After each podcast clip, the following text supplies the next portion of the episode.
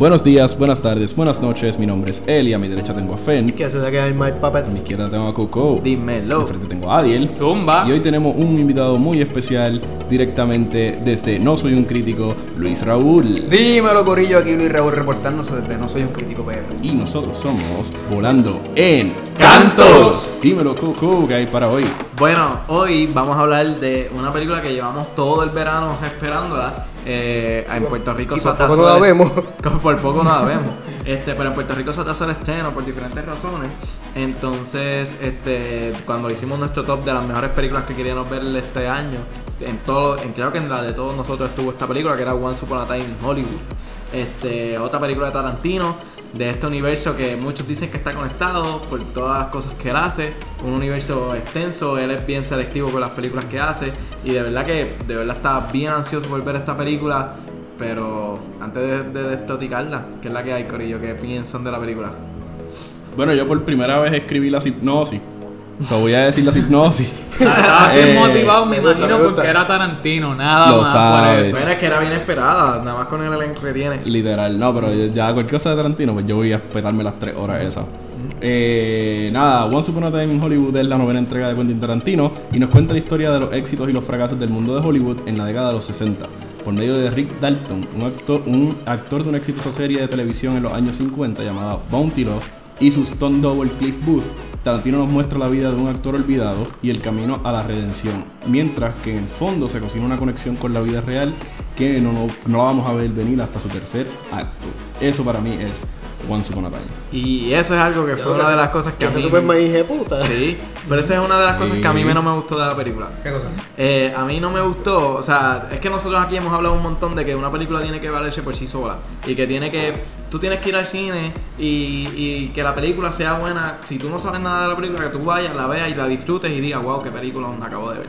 Este, que así pasó con Black Panther, así puede pasar con Interstellar, así puede pasar con Inception, con todas estas películas que se construyen solas. Por eso Eh, Interstellar es la mejor pero- película de este universo. pero lo que me pasó con esta película fue, que se los dije a ustedes cuando fuimos a verla, es que me molestó un poco que fuera necesario saber este, esta conexión con la realidad, que la vamos a discutir luego, Ok, o sea, sí, pero, sí, esta, sí, pero esta conexión con la realidad para decir como que, uh, wow, esta es ella, y, y esto es lo que está pasando en el fondo, o sea, mientras estamos viendo la historia de Rick Dalton. Eso pues no me, no me gustó mucho, porque si alguien no sabe de esto va a decir, what the fuck, qué carajo acabo de ver aquí. No, Este, eso fue lo que me pasó a mí. Ajá. Exacto, eso No, nos no, pasó no, a los, eso, eso nos pasó a los tres. Yo fui con Luis Raúl, fui con Fena a verla.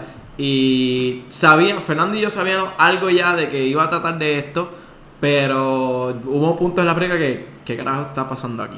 Sea, y Luis Raúl le pasó lo mismo. Me pasó a mí exactamente lo mismo, pero rápido que salí, como que, o sea, no me, como que no me cuadraba que una, una película de Tarantino eh, fuera así, como que no, empecé a, a buscar por qué esta película era así, y cuando busco la información, es como que, wow, espérate, esto es una película súper buena, pero tienes que saber la historia antes de verla, para poder disfrutarla al máximo. Eso es como, no sé, como esto viene siendo Como una segunda, como una segunda parte War. de... Yo difiero, pero lo hablamos ahorita. Ya, ya, ya no, todavía no se puede spoilear, ¿verdad? Todavía. Todavía, No, todavía. dale. Fernando yo creo que iba a decir algo. Sí. Fíjate, esta película rompe el lema que nosotros teníamos que decía, si tú piensas mucho la película se va a ir desboronando poco a poco. Mm. Es el contrario. Esta película es el contrario, mientras más la pienso, más me gusta. Y eso Mucho lo vi eh, con Gaby Mesa, con Fue de Foco. Es Porque verdad. yo salí y yo, yo tengo que buscar qué carajo pasó en esta película. Yo estoy bien confundido. y pues alguien me envió un audio y ahí me fue gustando cada vez más. Y les pregunto, ¿alguien sabe por qué en Puerto Rico se tardó tanto? Casi un mes o un mes y medio. Eh, yo creo que como todo en Caribbean Cinemas eh, fue el, el- ¿Cómo se llama? El distribuidor. Creo que tuvo problemas o algo. No sé, eso es bastante común. No, no estoy, no estoy seguro, pero lo chequeo ahora. Creo que la película es de A24, que es un estudio súper épico que ha traído las películas de Midsommar y Hereditary. Es un estudio bien poco... De hecho, cuando traen las películas, por si han ido a los estrenos, o sea, se supone que la película esté en una sala épica y toda la cosa, usualmente están en las salas más tecatitas de los cines. Y es porque ellos saben que las películas no van a tener una muy buena recepción. Esta película pudo ser la excepción, no por Tarantino necesariamente, yo no creo que en Puerto Rico haya un montón de gente fanática de Tarantino, pero sí los actores. Eh, que la gente que estaba en los míos, en por lo menos la última vez que la vi, que fue ya un poquito vez. después del estreno, yo la vi tres veces, por si acaso. Eh, sí. Eh, la, la gente que estaba al lado mío estaba bien perdida y eh, cuando, antes de empezar la película estaban como que, ah, si esto es una película de, de, de Brad Pitt y de DiCaprio. Eso es como mismo. que eso es lo que ellos fueron a ver. Pero un factor aquí es que es Tarantino. Y de verdad con Tarantino tú no puedes esperar un algo, un tutorial de lo, lo que único está que tú vas a esperar en una película de- lo único que yo espero en una película de Tarantino es diálogo. El Eso diálogo es un seguro que va a no, pasar. bueno, diálogo no, y diálogo. Lo único que yo espero es eh, buenos diálogos, como dice Elie, eh, sangre, matanza sin control y improvisación, definitivamente. Y close-up de pies. Uh, fetiche Bueno, de pie, eso me gusta. Pero eso yo no lo supe, eso yo no lo supe porque en Django no se ven, bueno, que yo, que yo recuerde, en Django no se ven muchos pies. Y yo voy a mencionar aquí mucho Django porque Django a mí me encantó. O sea, yo no vi la, la otra que sacó en el 2000 no me acuerdo si fue hace poco, hace 2016. poco. 2016 la de eh, los The Hateful, The Hateful Eight. Exacto, esa yo no la he visto. O sea, yo no la he visto. Tampoco. y no- Larguísima también, pero. Sí, larguísima, pero no la he visto. Ese de Chris, Chris. Es de Samuel, es de Samuel. Jackson. Ok. Yep. Sí. Eh, Este, vamos a hablar un poquito, yo quiero hablar un poquito de... A mí me- la película me fascinó, pero yo siento que obviamente no es la mejor película. DiCaprio es mi actor favorito. Y yo siento que obviamente no es la mejor película de él, pero sí tiene unas escenas buenas, como por ejemplo la escena de, de cuando él entra en frustración en el camerino. La mejor tiene escena, una, tiene una la mejor escena. escena. Yo, yo equiva, ¿cómo te digo? Yo comparo esa escena con escenas como la de Django, cuando él se, se, Se rompe corta, la mano, que se improvisación. O sea, exacto, que son unas escenas que, a pesar Y- de que el, el personaje no Está lo ha- Ajá, exacto, no, no es un este en Blood Diamond que el personaje está bien cabrón o el personaje que hizo cuando What's Here in Gilbert Grape que él tenía como 18 años que era un, un nene loquito. Pero tiene unas buenas escenas y yo las comparo con por Y- ejemplo y con un- Sí, me factor refiero es- que el, el actor no necesita un support en el escenario, que sino que sabe manejar la situación bastante como para explotar su, su talento en el momento. Ujú. Y lo que iba a decir ahí es que tu escena esa favorita, que creo que es la favorita de casi todo el mundo en Django, esa escena es improvisada, pero esta escena cuando él entra al trailer, que empieza a pelear con él mismo, esa escena también es improvisada. Yep, eso es lo O que iba a sea, que- súper ¿En cabrón. Sí, serio? eh, le dijeron como que, ah, hazlo, y él Pero hizo ¿sabes por todo qué es improvisada, verdad? Qué pavo. O sea, DiCaprio tuvo mucho problema tratando de play Rick, Rick Dalton, Dalton. haciendo de Rick Dalton. O sea, él puede eh, actuar como Rick Dalton, eso para él no era un problema, pero actuar como tenía que actuar Rick Dalton dentro de una película, eso le daba mucho problema. Estar cambiando constantemente de personaje. Y yo estoy casi seguro, yo no estoy seguro, o sea, no, estoy, no, no me consta, pero estoy casi seguro Que el diálogo se lo olvidó de verdad. que el diálogo se lo olvidó Lo de de- verdad. verdad. Bueno, eso sí es verdad. Hay un punto en que eso sí es, es eh, improvisado. Pero la parte que me hizo saber que era improvisado es cuando el otro chamaco empieza a hablar. Él abre los ojos como que.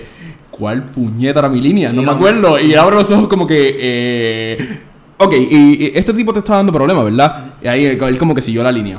Y, yo como que esta escena obligado fue Y el, tipo, y improvisado. el tipo se queda callado, el otro actor que no me sé el nombre, Sí. se queda callado y se queda mirando la mesa como que, ok. Por eso, esa, esa es la escena Sí. que me hizo decir a mí como que esta escena es So- improvisada obligada, porque él se le olvidó la línea, él no Sí. estaba So- pensando que tenía que so repetir. realmente- se le olvidó. En la parte del camerino, volviendo al monólogo que quedó brutal de, de la frustración. esa escena es mi favorita. ¿Qué tú opinas de dominar la cuarta dimensión y verla a través del espejo al público?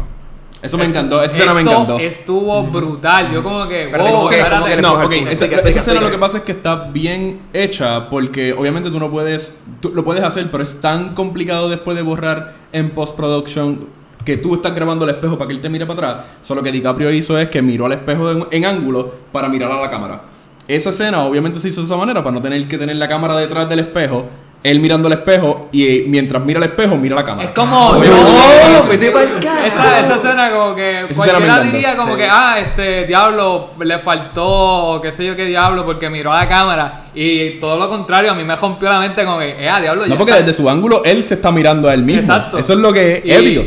Y de verdad me encantó duro, esa es parte. Cabrón, De es verdad, que- es esa que parte la, fue la más épica para mí. Como que, puff, como que diablo, esta gente se atrevió. Como que vamos a, a, a romper poco a poco esta. esta... Luego es que lo mejor que tiene esta película, digo, yo no sé, no conozco mucho lo de cuando de Tarantino, pero los personajes, cabrón, la profundidad de los personajes. O sea, cómo es que los vamos conociendo desde el principio, loco. Exacto. Una cosa cabrona, loco, este, están, quieren acusar a, a, a Cliff, Cliff, a De- Cliff Booth, a Cliff- Cliff Para, que antes, supuestamente- antes de que hablemos de eso, vamos a antes de que hablemos de eso, vamos a hablar de los, de los tres actos. Sí, exacto. Y antes de que lleguemos a ese punto, te lo voy a acordar, porque quiero hablar de eso también. Eh, vamos a hablar entonces del primer acto. Esta película está dividida en tres actos, o sea, de manera a, a propósito, en el sentido de que se va fade to black en cada acto. El primer acto empieza, obviamente, cuando empieza la película, acaba cuando eh, Sharon Tate está bailando en la mansión de Playboy, que dato curioso. Se grabó en la mansión de Playboy porque Tarantino tiene conexiones con, con el, con el dueño. Te- te digo algo, te digo. Pero te cuento algo. No sé si está te, vivo, Te cuento algo bien pendejo. Estaba, estaba viendo en casa en Netflix. No, quería comer. Y tú sabes cuando uno come que busca una película que no tengas que pensar absolutamente nada. y en un Netflix pusieron una película que se "Cuando llama House of Bonnie. House of Bonnie de- Oh. y es grabada en la bacán mansión de Sí. Playboy. Entonces esa película es grabada ahí y cuando salió la película yo, ah, mira, sí, es de verdad la Sí. mansión de Playboy. también la, vi- la- también la que una la mierda película, una mierda de película. Sí, la película es bien cheesy. Pues, en el intro de la película de Once Upon a Time in Hollywood es típico intro de, de, Tarantino en el sentido de que es super fast paced y solo, fun- solo trabaja. O sea, ok, Tarantino, lo que, lo- si quieren saber un background de él y lo que tienen que saber de él es que él es uno de los nerdos más grandes de cine que hay en el mundo. O sea, el tipo tiene una biblioteca de cine. Él es súper fanático, pero fanático en el sentido Creció en ese mundo. eh, sí, cine, sí, él, él- exacto, él, él vive, él se lo vive. Para él es, esto es real.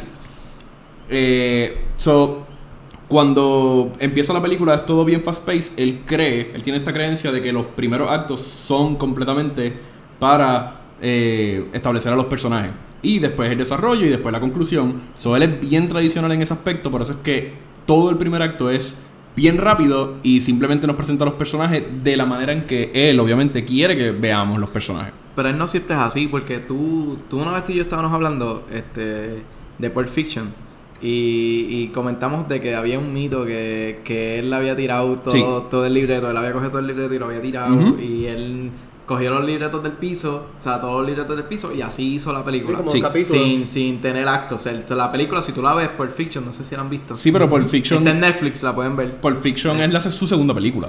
Exacto, pero lo que quiero decir es que pues si él si es- no es- ha fallado en esa fi- en esa fidelidad de hacer eso así, si es cierto ese mito. Ah, no, porque su- como te digo, es su segunda película. ajá. Como que. Y fue una hora. Pero ¿cuál es Eh, la probabilidad de que tú cojas un libreto y lo tires al piso? Yo no creo esa Claro, teoría. hace- Yo no sé qué tan no sé, real sea. Es que se dice, es es Pero que siempre tiene- ha corrido esa- Siempre ha corrido. Pero sería, sería bien cool hacer eso, pero también con páginas blancas, como que, o sea, cojo el libreto, le meto páginas blancas Pero y él- después lo tiro. Él y es lo bien metódico. así. Él es bien metódico como para hacer ¿Sabes algo tan yo al haría? garete. Yo haría muchas conversaciones y haría una trama en mi mente. Las tiro todas, las recojo y las voy leyendo. Cuando llegue al final, yo, ok, pues ahora me toca hacer los puentes entre capítulo y capítulo. Y así haría la película. Sí, lo hace. Para que Y de tenga hecho, bastante sentido. esta es la película más parecida a Pulp Fiction porque es la que tiene múltiples líneas de tiempo, múltiples flashbacks sin que sean flashbacks, o sea, sin que tú te des cuenta de que son flashbacks. Eh, Y quiero- quiero discutir so, algo eso contigo. está Ya ahorita. eso me gusta mucho el hecho de que la, los Family. Guy, como el estilo Family Guy que Exacto, que vamos a hacer un flashback, pero no te vamos a decir nada cuando regresemos a nuestra escena original. Ahí tú vas a decir como, oh, ok. Sí, pero después que pasa dos o tres veces ya la cuarta vez dice, ah, esto es un flashback. Exacto. Digo, eso es lo que yo vi. Pues Sí, sí. en el primer acto no hay mucho que discutir, simplemente nos presentan todos a estos, nos presentan a estos personajes, nos presentan a Cliff Booth y a Rick Dalton como Rick Dalton siendo el actor súper famoso de esta serie, eh, de una serie western, eh, Cliff Booth como que ya no es su stunt double, como que es más que eso, es su amigo y es como que su chofer y asistente y todo este tipo de cosas. Y vemos como Sharon Tate, o sea, lo que me encanta, la simbología que yo veo por lo menos, no tiene que ser necesariamente real, es que los vemos a ellos saliendo a trabajar, a hustle, a buscar conexiones, mientras Sharon Tate llega a Los Ángeles y ella está quedándose en su casa, yendo a está ¿sabes? es completamente ¿Sabes? opuesto, mientras Rick está caminando por un lado, Sharon se está bajando del avión, o sea, es como que la vida del exitoso y la vida del fracasado olvidado. De la nueva generación y la vieja generación cruzándose, viviendo en el mismo lugar sin siquiera darse cuenta. ¿Sabes cómo me yo encanta. veo a Sharon Tate? Me recuerda mucho a Gabriel García Márquez con las, las crónicas. Que todos los espectadores estaban en la historia real, ella no Muere. me puede spoiler, pero en la vida real ella la asesinaron. Pues tú estás toda la película como que, ok, ahora viene el momento. A ver el momento y la van a matar. Y no la matan. Esta Y tú película vas como que utilizó, de ella, esta película utilizó, historia y no lo utilizó pasa. todo el tiempo la liguilla. La liguilla La de liguilla que hablamos en el último Todo el tiempo podcast. una liguilla tensión, en tensión, en tensión, en tensión, en tensión y tú no sabías cuándo la liguilla se iba a romper. Siempre, en un montón de escenas. Y se rompe y ella no y, se da y cuenta. se rompe y ella no lo sabe. Hey. Y tú como que tú viéndola y tú con esa tensión encima y tú como Exacto. que carajo, ya, Y- ya, ya. y yo viendo en el cine y yo con puñeta. Yup. Pero Ah, de, se- de- vamos, seguimos con los gastos. de ese, primer, acto- de ese primer acto, para mí por lo menos, eh, lo que te dije, lo que me gustó esencialmente de cómo te presentaron los personajes, cómo presentan a Rick Dalton estroboleando, cómo presentan a Cliff Booth como un excelente amigo y como este personaje como que súper... eh, para mí, a mí me pareció bien mítico, como que él está ayudando a Rick y se está quedando en la casa de él y le gusta toda esta vida, sin embargo vive en un trailer con la perra que para mí es by far el mejor personaje de la película. El primer personaje del Eh, viejo ciego, cabrón. no. That's true. Ese tipo vivió la vida real, ¿no? By the way, todo el mundo fumaba. Todo el Sí, mundo ellos enfatizaron mucho. fumaba. De hecho, el after que lo que pasa es que en esa época El No, after cosa se era trata de que eso este completamente. fuma, Pero era este legal, era fuma, legal el los otro 60 ya. fuma, no, el vecino Bueno, fuma, es este que- fuma. no, Yo en el dije, 69 hasta era el legal. perro se va a meter uno. Yo decía, el perro va a fumar. pasa- Era legal lo que fumar en los cigarrillos establecimientos. eran nuevos y, y todo el mundo lo hacía y nadie sabía los riesgos que había de cigarrillo. También, no, Sin no. filtro Otra- también. Otra cosa de la bien. época era Bueno, él dice, él dice que antes tenían que. Y aún, aún hoy, 2019, se hace. Pero, pero venden el filtro. Pero él decía que en el anuncio del After Credit. Sí, esto es una mierda. que antes era, no, él decía, antes Oh, teníamos que enrolarlo, teníamos Sí. que sacarlo y sí, enrolarlo sí. sin filtro. Y hoy por hoy todavía se hace. Sale más eco- creo que sale más económico hacerlo. Este, pero te venden, te venden el, te venden la nicotina junto con el filtro. Que pasa doble trabajo. Sí. Pero, pero antes era así. O sea, se tiró un creo ahí, yo no sé, me No, hizo hasta dudar. es que lo vimos en Cuba. Lo Es vimos que en lo, Cuba vi- es con que lo una vimos en turista. Cuba, exacto. Fernando y Ah. yo lo vimos en Cuba y, y yo pregunté como que por qué lo hacían así con ese Eh, trabajo. estaba pasando por sospechoso. Segundo acto, segundo acto, por favor. ¿Ya quieren brincar el, el primer acto? Espérate. Seguro. Pues, del- Bueno, del no, primero. eh, no, dile en dónde empieza el segundo Ah, acto antes de para empezar saber. con el acto, algo para de esto con la época, también algo que me gustó y que también de seguro pasaba en la época era el discrimen contra los mexicanos. Que en esta, que en- de las primeras escenas es diciéndole... No este, llores al frente de los mexicanos. Exacto, no llores al frente de los mexicanos como si eso fuera lo peor del mundo. Y era como que, diablo, se fueron Sí. esta parte. Y, También- la- y el odio contra los hippies. Y exacto, odio contra los hippies. Mucho Eh, contra los hippies. para ese tiempo, para ese tiempo, yo iba a decir algo del tiempo. Yo creo que no iba a decir nada del tiempo. No, Espérate. te iba a decir lo de los actos. Eh, sí iba a decir lo de los actos, pero iba a decir otra cosa y se me fue el tren. Eh, Bueno, a lo que se recuerda. sí, por favor. La escena del trailer de Cliff apestaba. O sea, yo veía la escena y sentía la peste que había dentro del, del lugar. Sí, pero no Ah, como la peste de la casa de de- ellos. Ese de- es el segundo acto. Es el segundo no, acto. es el primer es el primer acto. acto, es cuando él Cuando llega a la llega- casa. Llega a la, a la farm, al farm donde No, a la casa de la casa de Cliff. al trailer. la casa, Que casa. tira la comida del perro, Sí. después se sienta. El lugar yo veía y me apestaba. Sí, sí. Pues, lo que quería decir del primer acto era de que cuando él ve a Sharon y a Polanski, eh, después de tener esta mierda de día, él ve un New Hope. Él ve este La hope de que ya lo puedo salir de este rato. De hecho, él cambia por completo. Él como que yo sé que ellos están viviendo aquí hace un mes y es la primera vez que los veo. Como que holy shit, dame las gafas, te voy a buscar mañana. Como que están bien motivados. Eh, no sé, mano, esa, eso, esto me eh, encantó. Esa noche se sienta en la piscina a escuchar el diálogo. A escuchar el diálogo. Ahí partimos el, el primer acto. Eh, más o menos, ahí es donde. Sí. Bueno, sí, ahí donde acaba. Ese es el 8 de febrero del 69, si no me equivoco. O del 60 y Ok, algo. ¿Alguien sabe qué tan real es la historia de que ella se casó con él, pero tenía Sí. otro esposo? Sí. ¿Eso es real? Sí, el, ella se dejó de papo. ¿te gusta el? Que- pero aquí es que vamos a hablar algo, que yo quiero discutir esto con él y del primer acto. Ok, a- a- nosotros somos fanáticos aquí en el podcast, no sé Luis Raúl, no necesariamente, pero somos fanáticos con que, con que las historias no las cuenten con, con una buena excusa, no que no, no que no las presenten obligados. Eh, que era lo que decíamos el visual Eh, Visual storytelling. Vi- Sí, ajá, visual Ajá. storytelling y no un expose. Entonces, cuando. Que by the way, esta película está Al Pacino, otro actorazo. Entonces Al Pacino llega. Ese y- personaje está escrito para él. Ajá, entonces este, él llega y pega a hablar con, con Rick Dalton en la mesa. Y él pega a decir como que mi La esposo y yo, mi, mi esposo y yo estábamos viendo una película tuya en la, en la, en, en la noche. Y ahí como que se le prendió el bombillo a él para llevar a, a Rick Dalton a, a Italia. Esa escena A mí, yo siento que a mí me hubiera gustado un montón más si hubiera sido completamente one shot un diálogo. Como que vimos y te vimos a ti haciendo esto, te vimos... ¿Sabes? Mostrarme las cosas como que llegó el punto en que yo como que me, me aburrió un poco. Yo difiero A mí me gustó. completamente. A mí me gustó. Pero- el- difiero Ajá. completamente porque, eh, y obviamente esto es como una Por conexión. las al- referencias del pasado. No solo por las referencias del pasado, es que le, le da, o sea, le das peso con visual storytelling a lo que él sí hizo. Y tú, y, y tú también, yo por lo menos respeté tanto. O sea, es que eh, piensa en el trabajo que te tiene que dar esta mierda, porque tú como director, tú dices, pues tengo al Pacino y tengo a, a DiCaprio en la misma en la misma, en el mismo set, En el mismo vamos a grabarlos, los grabamos y lo hicieron, porque obviamente no van a brincar, van a grabar otra cosa, así que ellos grabaron todo ahí. Entonces dijeron, "Va- DiCaprio, vamos, todo lo que Al Pacino habló en el diálogo, vamos a grabarlo también, como si tú hubieses hecho estas películas. O sea, cabrón, eso da mucho Sí, cabrón, trabajo. que ellos se hubieran ahorrado Prefiero- y 4 se- millones, gastaron 5 un set, millones. Gastaron un set, gastaron varios sets. Pero- en todos estos videos. Claro, yo diría cabrón. que es completamente innecesario, simplemente lo hizo para que se viera mejor y porque está épico, pero no concepto. lo es. No lo es porque esto es como para mí, la comparación, yo estaba hablando con Carlos de esto y lo que le dije es como, eh, literalmente esto fue un stand-up comedy, donde tú como stand-up comedian, de Chappelle hace mucho esto, tú tiras un joke, un- como un throwaway joke, como un, un chiste que no da mucha risa al principio.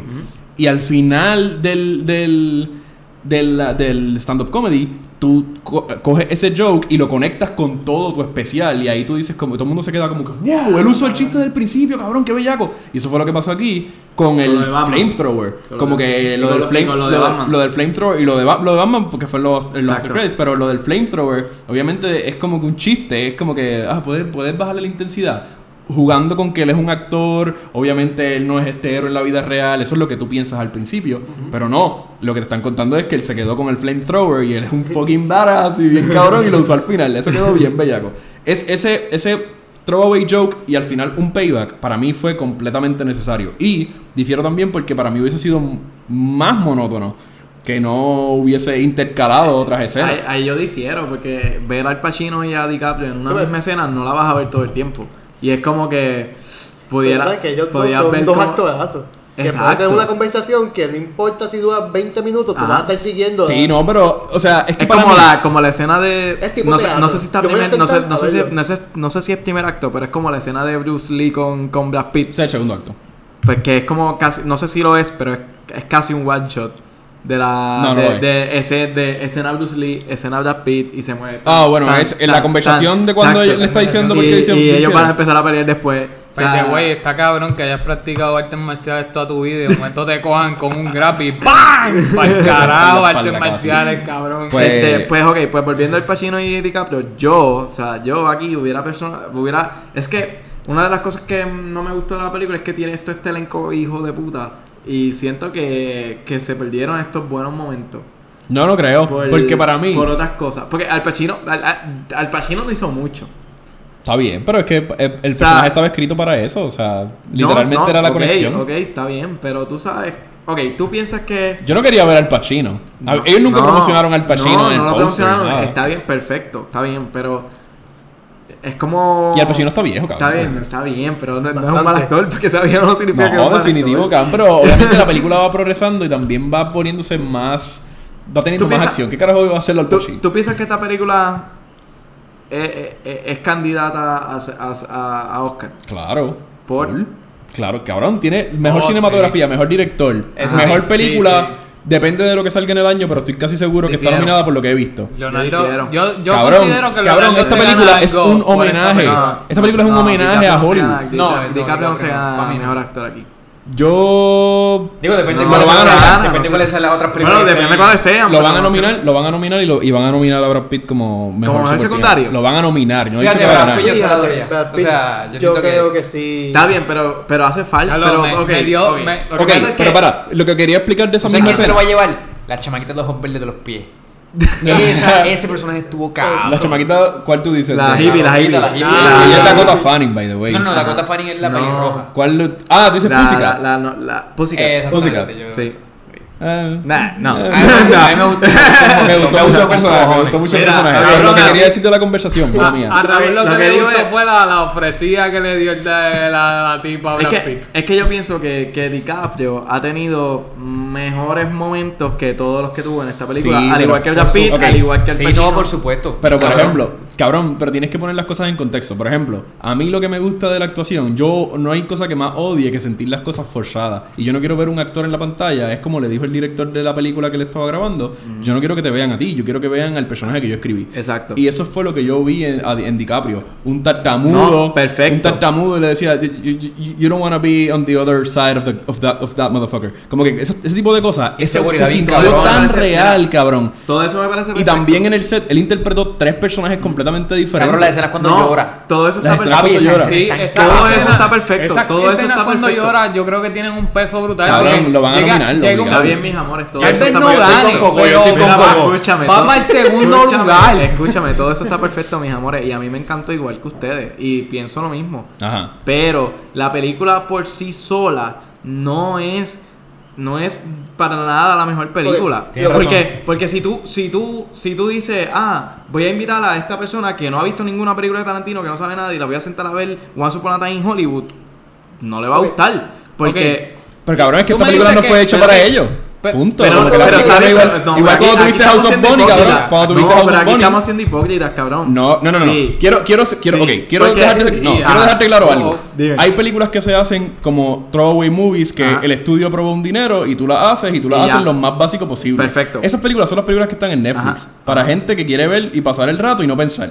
Apagar el cerebro y ver una película donde el diálogo te dice todo. Pero Esta película claramente no. Fueron de las películas que veo fue oh, lo que he visto una mierda de, Pues esas películas obviamente no son lo mismo. Esta película sí tiene un bagaje externo, pero es una de las películas que tú puedes ver y aunque tú no entiendas, va a llegar un momento en que oh, si, si tú no lo entendiste, Está a bien. Tarantino no le importa y a nadie le Está importa bien, como que tú digas como Está- que, ah, eso bien. fue una mierda. Como que tú gastaste los chavos Está en la vida, pero, pero si, si Once Upon a Time tiene que estar en unos Oscars, pues no me puedes decir que Infinity War tampoco debe estar. Porque sabes qué? Porque para tú, para tú poder ver y minuto. Ok. disfrutarte Infinity War tienes que haber entendido todas las películas que están detrás. So, para yo entender Once Upon a Time in Hollywood, tengo que saber esta historia de Charles Manson y Para que entender- disfrutarte la película, ¿tuviste que saber todo eso? Se Sí, supone que sí. Definitivo. Bueno, ¿Cuál? No, yo me la definitivo porque sí. ¿En porque serio se cuando- la- no te la disfrutaste sin no entenderlo? Te, te lo juro que no. ¿De- de cuál- cuál? Porque sabes a porque, cuando yo salí de la sala lo primero que dije, no, no Infinity War. No, yo Este, ustedes no les gustó Infinity War, anyways. No, a mí no me encantó. Por eso mismo. Continúa, por ¿qué eso mismo. Entonces, este, lo que yo digo es que si tú, si tú no sabes nada, tú, tú ves a Sharon Tate, tú ves a Margot Robbie y, tú, y, tú, y tú viendo la película, tú dices, ok, Margot Robbie y DiCaprio hicieron eh, The Wolf of Wall Street y ellos dos juntos están cabrones. Margot, Claro. Robbie, Margot Robbie es una actriz muy buena. Entonces tú dices, ella va a tener una importancia cabrona en esta Ya, pero película. ya tú estás metiendo está- expectativas, cabrón. No, yo lo te sé. Estás diciendo que tus expectativas, que la película no cumplió tus expectativas porque tú los querías ver juntos actuando. No, no, no es por eso. No es por eso, no es por eso. Pero es que ella no tiene ni siquiera líneas en la película. Entonces te están presentando esta película, eh, te están presentando a ella toda su día, todo su día y todo eso. Y si tú no sabes ni quién, ni tienes idea quién es Sharon Tate, No tú no sabes- sabes qué hace ella ahí. con Coco, cabrón. Tú no sabes qué hace ella ahí. No Sí. sabes cuándo la liguilla se va a partir, pero Ah. cuando Si tú sabes la historia de Manson, si tú sabes la historia de Charles Manson, tú te sabes eso. preocupa toda la trama que le pasa a ella. Igual que sea, cuando salen las que- niñas, cuando salen las hippies cantando, buscando comida en la basura. Si tú no sabes que Charles Manson tenía una logia y que ella hacía todo esto, tú dices, ok, ¿qué estamos viendo aquí? Entonces después va Brad Pitt y le da pony y pasa eso. Pero tú piensas que van a hacer. tú- no, no, y obviamente quizás son expectativas, pero tú dices, ok, a Brad Pitt aquí lo van a joder porque le van a caer encima Sí, o verdad. algo. Pero, y estamos brincando de acto. Este, pero. ya, podemos, ya podemos entrar en podemos- pero entonces, pero entonces lo que yo digo es. íbamos por el tercer acto. pero- pero- Ajá, sí. Ajá, pues entonces yo lo que digo es eso, que la película, si tú, si tú no tienes idea de nada de lo que está pasando y tú la quieres ver la película y tú quieres disfrutar una película, definitivamente Once Upon a Time in Hollywood no es esa película para verla. Y Ok, yo pienso para. que, y yo pienso que Quiero una saber algo. Quiero saber algo. Tú lo que estás diciendo es, por ejemplo, la una persona que no sabe nada ve la película y no la gustó, la odió bien cabrón porque no sabía el backstory. Ajá. Y la odia y no le interesa hacer research. Ajá. Tú estás diciendo que eso, ese factor le quita completamente el peso para que esa película sea nominada a los Oscars. Pues estás completamente equivocado. No, Porque a los no. Oscars no le Pero importa la recepción. Pero no le quita, no le quita, no le quita para ser nominada, pero definitivamente siento que no, no es la mejor película porque para tú entenderla y disfrutarla necesitas Yo, buscar yo algo. quiero tiempo, hacer una pregunta. Te Quiero voy hacer a- una pregunta. Ajá. Si yo, si yo no supiera quién es Leonardo DiCaprio, ¿tú me recomendarías como primera película Once Upon a Time? Puede ser. ¿Seguro? No. ¿Sí? Sí. No. Entonces, ya yo te recomendaría o, o Django o The Revenant. Yo no recomendaría de Revenant a nadie. A nadie yo recomendaría. ¿Por de. Tiempo. O- yo Ah, tengo un- una pregunta. The Como Revenant todo sí que el es una mundo tiene película bien- pregunta, Después va Raúl con su pregunta. Pero primero voy yo. Coco, como cheerleader. Aquí Ah, estamos, aquí estamos aquí dando. cogiendo turno. Ajá. Este, Coco, para ti, que un actor sea nominado a ser este mejor actor, la película tiene que ser buena, tiene que ser un éxito, tiene que tener una secuela. Mm, No, por- no, porque no es el mismo premio. Pero yo estoy hablando de ser la mejor película. O sea, por ejemplo, Dallas Bullet Club. Dallas Bullet Club es una película que tú no tienes que saber nada de, de que el FDA este, no aprobaba medicamentos para las personas con SIDA en ese año. Tú no necesitas hacer research. Porque la película misma te lo cuenta, no haciéndote un tutorial per se. Te lo va contando por lo que está viviendo este personaje principal. Y, y yo creo, y ganó mejor, no ganó mejor película, ganó mejor actor y mejor actor secundario. La mejor película ganó 12 años de esclavo, ¿verdad? ¿Mm? Entonces, este, eso eh, yo creo que es una buena película. eh, que tú no necesitas terminar de verla y decir qué carajo, qué carajo acaba de pasar aquí, qué carajo tenía que ver ella, qué carajo pasó con esto, y tener que buscar algo para tú entenderle y después decir, diablo, la película está cabrona. Pero- Porque Yo difiero Pero no, no te parece Es que- pero cool, es que- pero no te parece cool porque yo no sabía de la historia y es como que el yo no saber de la historia terminó la película y yo me quedé como que, diablo, este elenco tan brutal y hacen esta película, aquí tiene que haber otra cosa. Ah, entonces me dicen, ah, esto tiene que ver con la vida real de una historia que ya pasó hace años, que sé yo qué diatre, y es como que yo no viví esa época, ni sabía de ella, pero gracias a la película es que yo me entero de esta historia y tú dices como que, diablo, este, o sea, esto pasó y, ¿Y de qué te y- vale? y está bien, pero historia, ¿Pero brother. de qué te o sea, vale? de Actualmente. enriquecerte con ¿Cómo que de qué te historia. vale? ¿De qué te vale Sharon Tate en esta película? Cabrón, es un homenaje. Es donde, Da- en, esta película ella sigue viva. En este timeline ella sigue Yo viva. lo sé, yo lo sé, está bien. Ok, lo que, lo, lo que quería decirte es que yo difiero completamente porque tú estás- lo que tú estás diciendo esencialmente es que una secuela no puede ser nominada eh, porque obviamente tiene que estar conectada a la primera película. Yo soy fiel creyente de que tu película tiene que ser un standalone movie en el sentido de que aunque sea una secuela, tiene que sostenerse porque yo la vea sola. Ahora, muchas secuelas tienen extremadamente mucho valor cuando las ves como secuela. Si tú la ves como una segunda película, tú dices como que, "Ah, esta película está bien buena. Pero cuando tú ves la primera película y entiendes todo el contexto, tú dices, diablo, esto está bien cabrón. Ajá. No solo está buena. Si tú estás Está diciendo que entonces las secuelas no deberían ser nominadas porque no tienen un contexto completo. Siento que no son las mejores, sí, definitivamente. O sea, Pues no, o sea, peor película es- de es el trabajo- de Joker. No, no, porque en la película en la, en la, en la película de Bane, ni siquiera la de Bane, ni la de Joker, tú necesitas saber un super background para, para entender lo que está pasando. Sí, pero cuando ves Batman Begins la aprecias mucho más. Claro, o sea, la película es- del es Joker cierto. no es la mejor película del mundo sin Batman Begins. Claro, Pero claro. nadie que vea la película del Joker puede decir como que, diablo, esto está bien cabrón porque tú viste a Batman salir de la fucking nada. Ajá. Tú no tuviste ninguna introducción a Batman. Exacto. So, no, o sea, si, base a tus estándares, The Dark Knight no es una excelente película. No, no. The Dark Knight combinada con, con Con Begins. con y Begins con- es una excelente película porque fue el build-up. Obviamente esta película no, no quiere decirte como que, ah, sí, sí, mira, Sharon. Obviamente no pueden decirte que Sharon Tate va a morir y toda la cosa. Yo sí tengo una crítica a la película y para mí sí hicieron algo mal. Sí hay una escena mal, pero no la voy a decir todavía porque es en el tercer acto, pero para mí esa cosa está mal Ah, y sí Ah, no terminamos. No, no terminamos. Es Yo quiero decir algo del segundo acto, que creo que es como que mi única crítica, y no es con la película, es con la fucking gente que la vi. La vi tres veces, so, me pasó dos veces.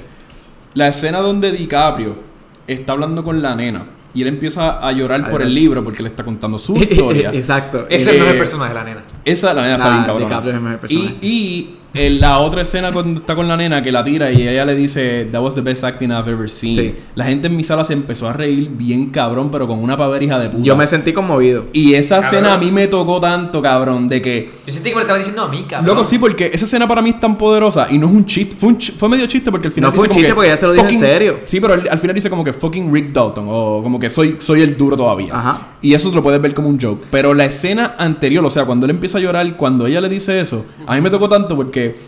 No, tú no, tú no, me encanta porque a mí me encabrona que la gente escuche a las personas porque son famosas o por lo que sea y les den más peso a lo que ellos dicen, mientras si yo te lo digo que soy nadie, no me haces caso. O sea, las palabras tienen poder, no importa quién te lo diga. Y eso me encantó tanto cuando ella se lo dijo porque él se lo tomó bien en serio porque ya sabe, él sabe que ella tiene una ética de trabajo que él Exacto. necesita. Y él So, ese vio, es el contexto que tú fue la- necesitas. Eso estuvo cabrón. Eso estuvo, esa eso estuvo- conversación que él, él, Sí. él le preguntó y ella ahí bien preparada Mira, para todo. bien, ya ella la ve, ya él, él la ve como que esta, ya no sé, ya yo tengo paz, el director le dice, eso te quedó cabrón, mano, ¿de dónde tú sacaste esto? Que lo sacó del libro. Ok, tengo, tengo, Épico. una, tengo una de esto. Tú sabes que eh, DiCaprio empieza a escuchar los diálogos en la piscina, qué sé yo qué. ¿Tú crees que él toda su carrera, en el contexto de la película, No. él siempre fue igual de preparado, estudió, estudió sus líneas, sus libretos? Y el hecho de que esta nena, que tiene 10 años, Sí. que estaba leyendo, que se sabía las líneas, que estaba Yes. bien preparada, como que él dice como que, espérate, puñeta, esta generación que viene subiendo me va a comer Sí. los dulces bien cabrón, tengo No, que y- mano. y- Completamente porque el contexto de eso que tú acabas de decir es que ni siquiera él sabía el apellido de su personaje. Él le decía Dakota. So, él, él cuando él, Cabrón. él estudiando, él estudiando todo, cabrón, y la nena lo corrige y le dice, se dice de Catú. Exacto. Es como un que... actor que no sepa el, el, el- el apellido El del nombre. personaje, cabrón, Exacto. no está estudiando. Y entonces, eh, eso queda cabrón. Eh, A mí me encantó.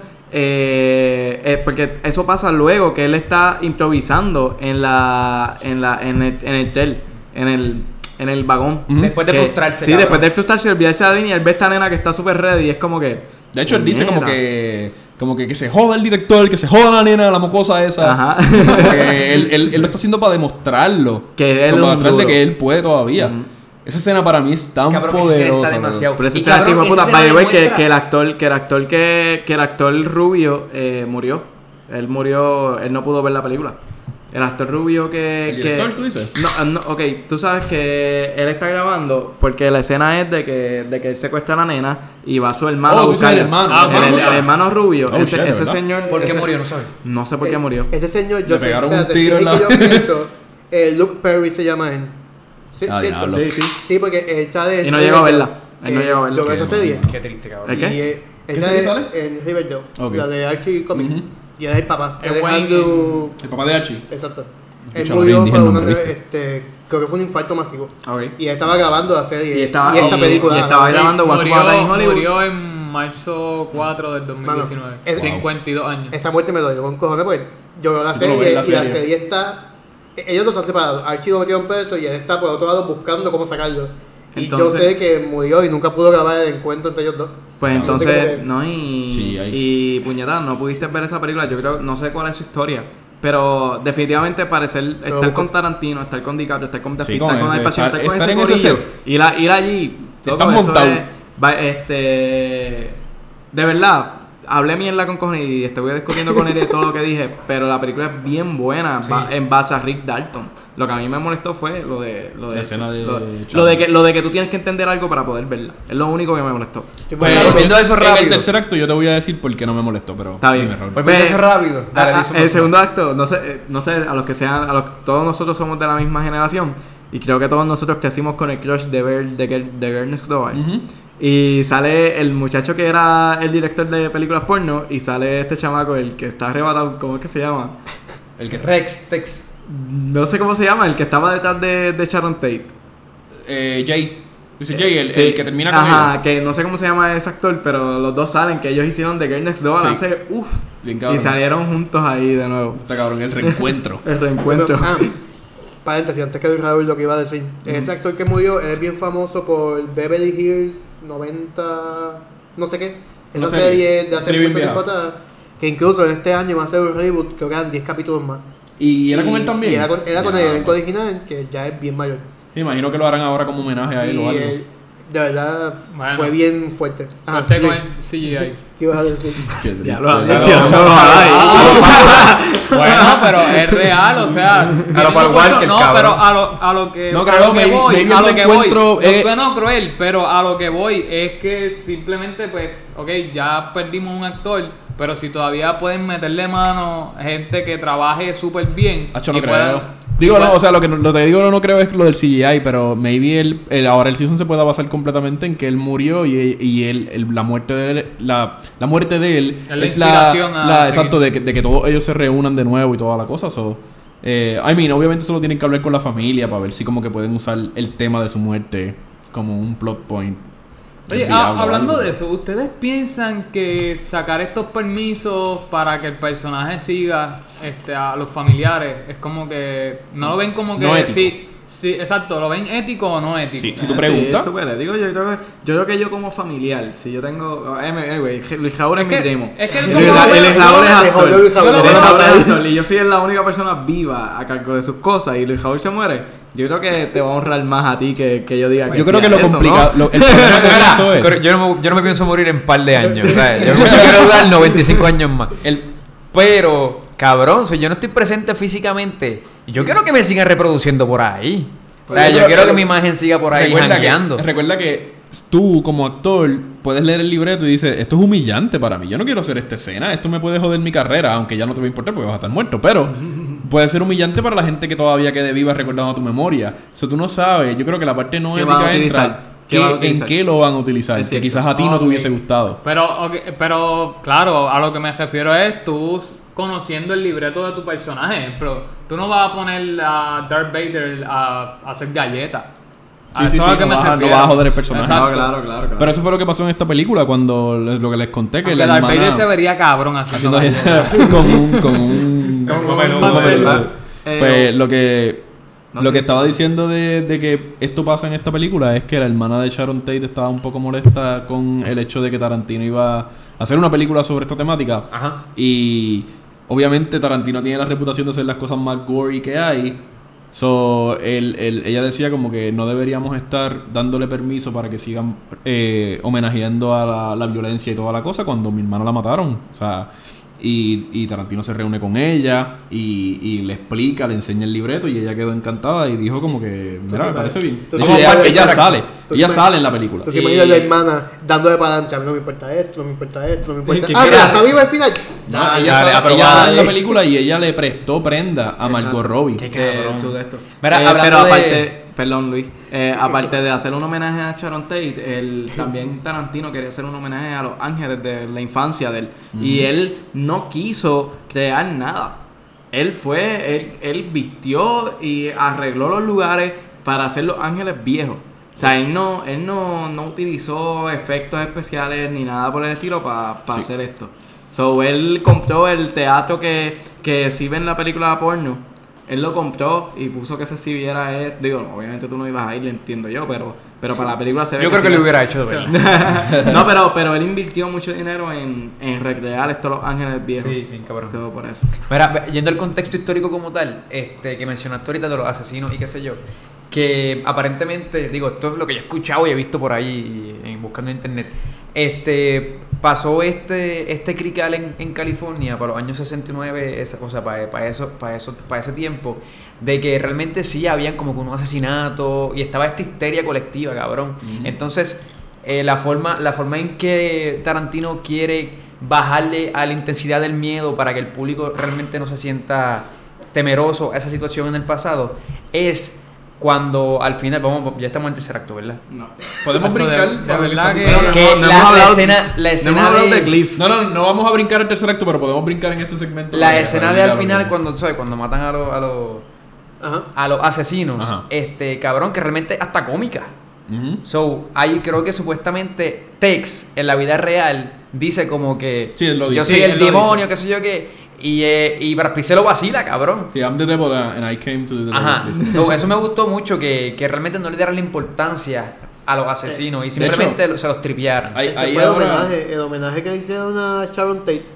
Vamos a ridiculizar a esta gente Sí. que Sí, no, vamos a algo malo, exacto, Claro. no vamos a glorificarlo después de Claro, lo que hicieron. exacto, cabrón. De hecho, ahora hay una conversación sobre eso de que obviamente muchos medios noticiosos ni nada de eso mencionan los nombres de los active shooters que hay en los Estados Unidos, pero ahora también quieren como implementar esto de que no vamos a hablar de nada de los active shooters, porque ellos no mencionan el nombre de los active shooters, pero sí mencionan, eh, si ellos dejan como un- una carta diciendo por qué hicieron lo que hicieron, ellos sí la leen y le dan mucho foro a todo eso. Pero eso es Entonces, desinformación.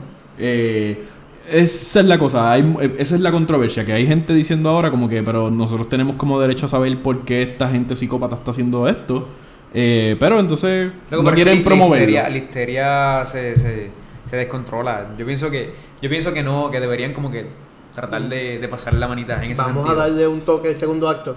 Vamos a.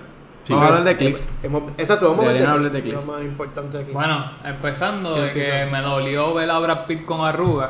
Este, Ah, Papi, pero sigue siendo un papi. papi, está sigue bien. siendo un papi cuando él se quita la camisa. Yo no me tengo que quitarme la camisa en el techo de casa. Sí, pero papi, lo comparas con, lo, lo comparas con Aquiles de Troya, papi, que pesaba 260 libras. No, el tipo está bueno flaco, está flaco y viejo.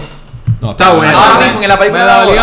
Era el, bueno. el único hombre que yo podía decir, diablo, puñeta, está bien bueno. No, pero, pero ya era hora que nos quitara, ya era hora que nos quitara el guante de la cara. Carajo. Mira, pues, esa es de las escenas más importantes de la película y una de las de mis escenas favoritas y es porque hay un case story de un director que no recuerdo el nombre pero se los dejaré saber ahorita eh, que hace un estudio con, con más o menos lo que hicieron con Cliff al momento en que Cliff se sube al techo a bregar con la antena y todo eso, todo lo que sabemos del personaje, la manera en que brega con la perra, la manera, el, lo buen amigo que es de DiCaprio, De DiCaprio, todo y- ese tipo de cosas y nos hace entendemos, ver entendemos por qué Randy no lo quiere como un doble. no, no, no, no, pero no, sin llegar ahí todavía. Ahí es donde vamos a empezar ahí a, a- de lo que vamos a empezar a hablar. Sin llegar allá abajo, tú dices como que diablo, este personaje me gusta con cojones, un excelente amigo, un excelente father figure para su perra, como que la tiene, la tiene entrenada bien cabrón y toda la cosa.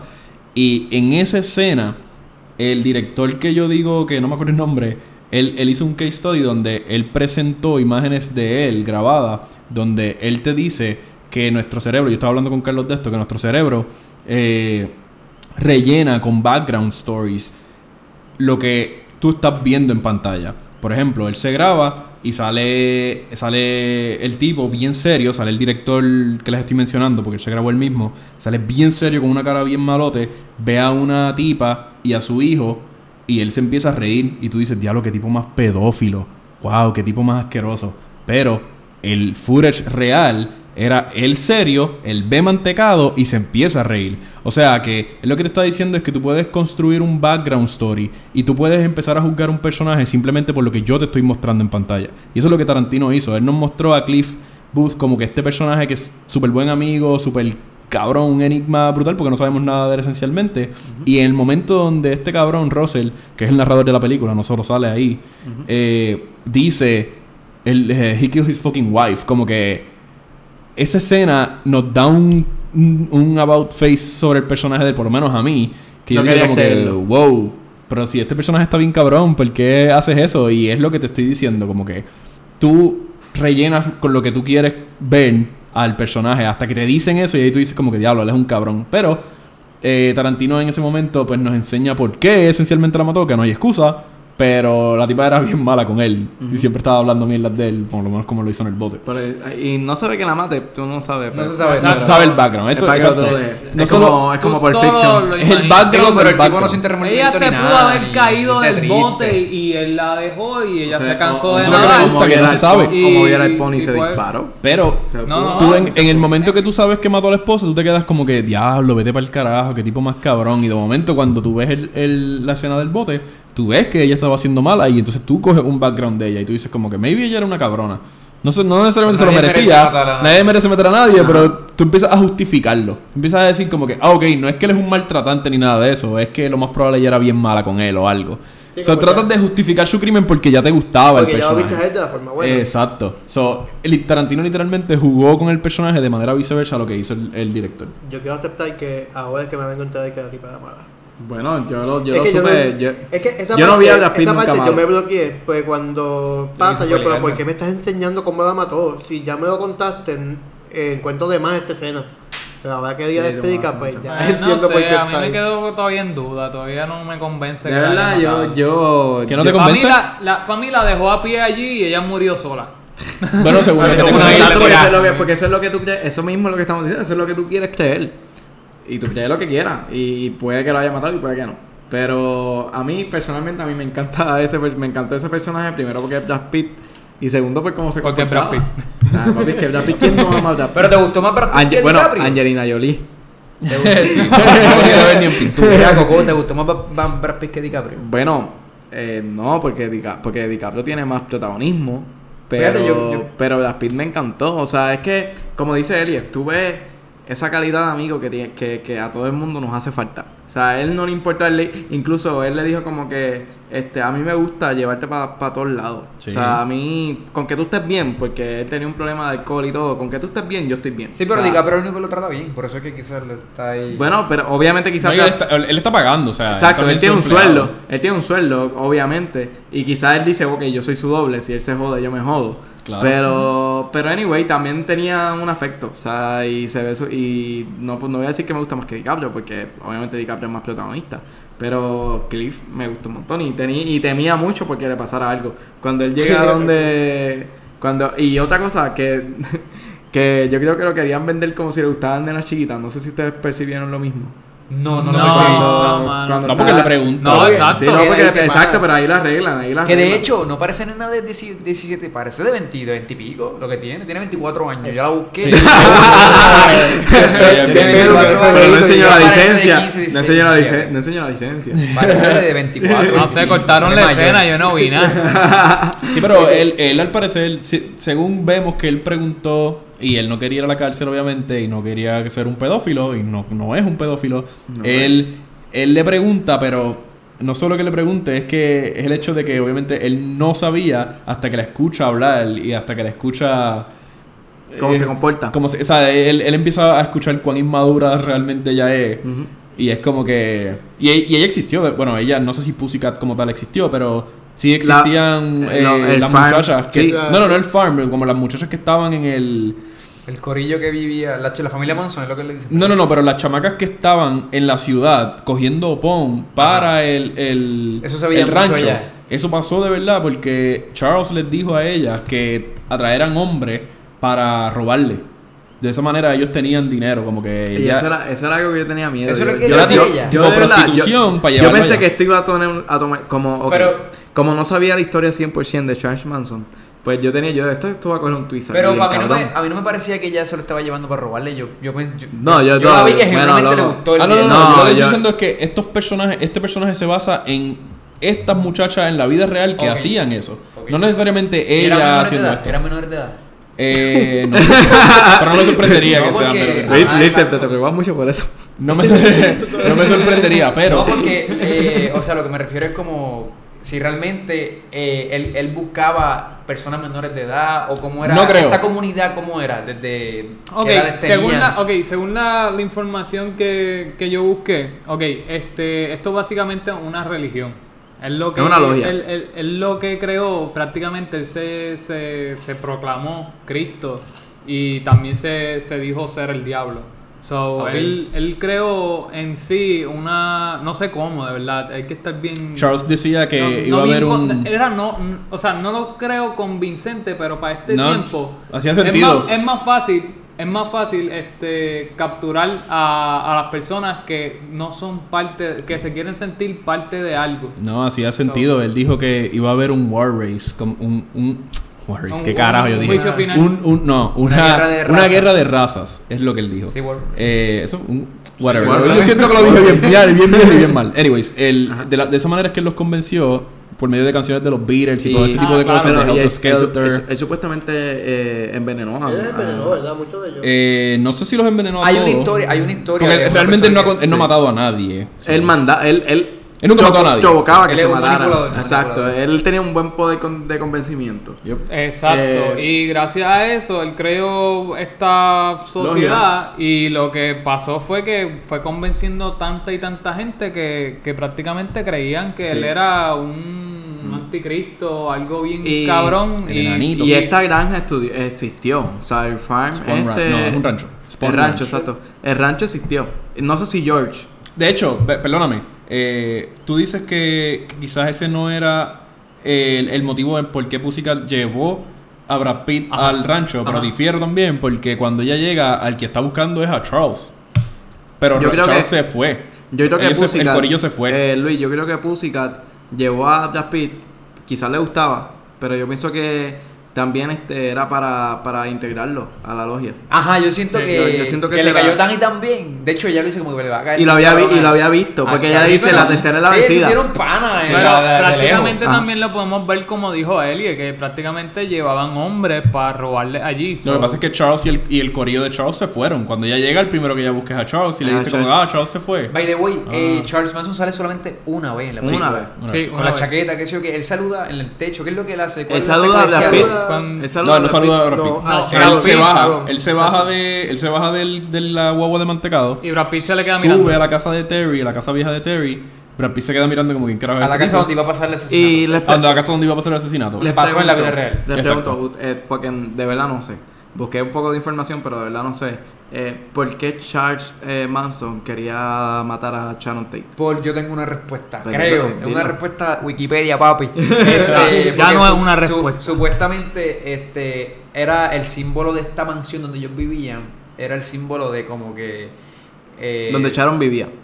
Exacto. con Polanski. Cuando se recién mudaron, aparentemente Charles Manson, antes de, de que, se, de que se mudara Polanski. Polanski y la Jeva, vivía un productor de música o algo así, y él le mandó un par de demos, y creo que él lo rechazó. Entonces, él, eh, para, esta- él, para Charles, esta mansión significaba como que la opresión de los pequeños, de los, de los pequeños artistas, y de que no, de que no lo dejaban escalar. Creo, ok, Wow. Eli, corrígeme. Wow, Yo creo que estás bien. Sí, Ya. ok. Wow. By the Qué- way, qué el que mentalidad. hace de Charles Sí, el cabrón, mismo de Mindhunter, y- ¿verdad? ¿Ah? Sí, el mismo.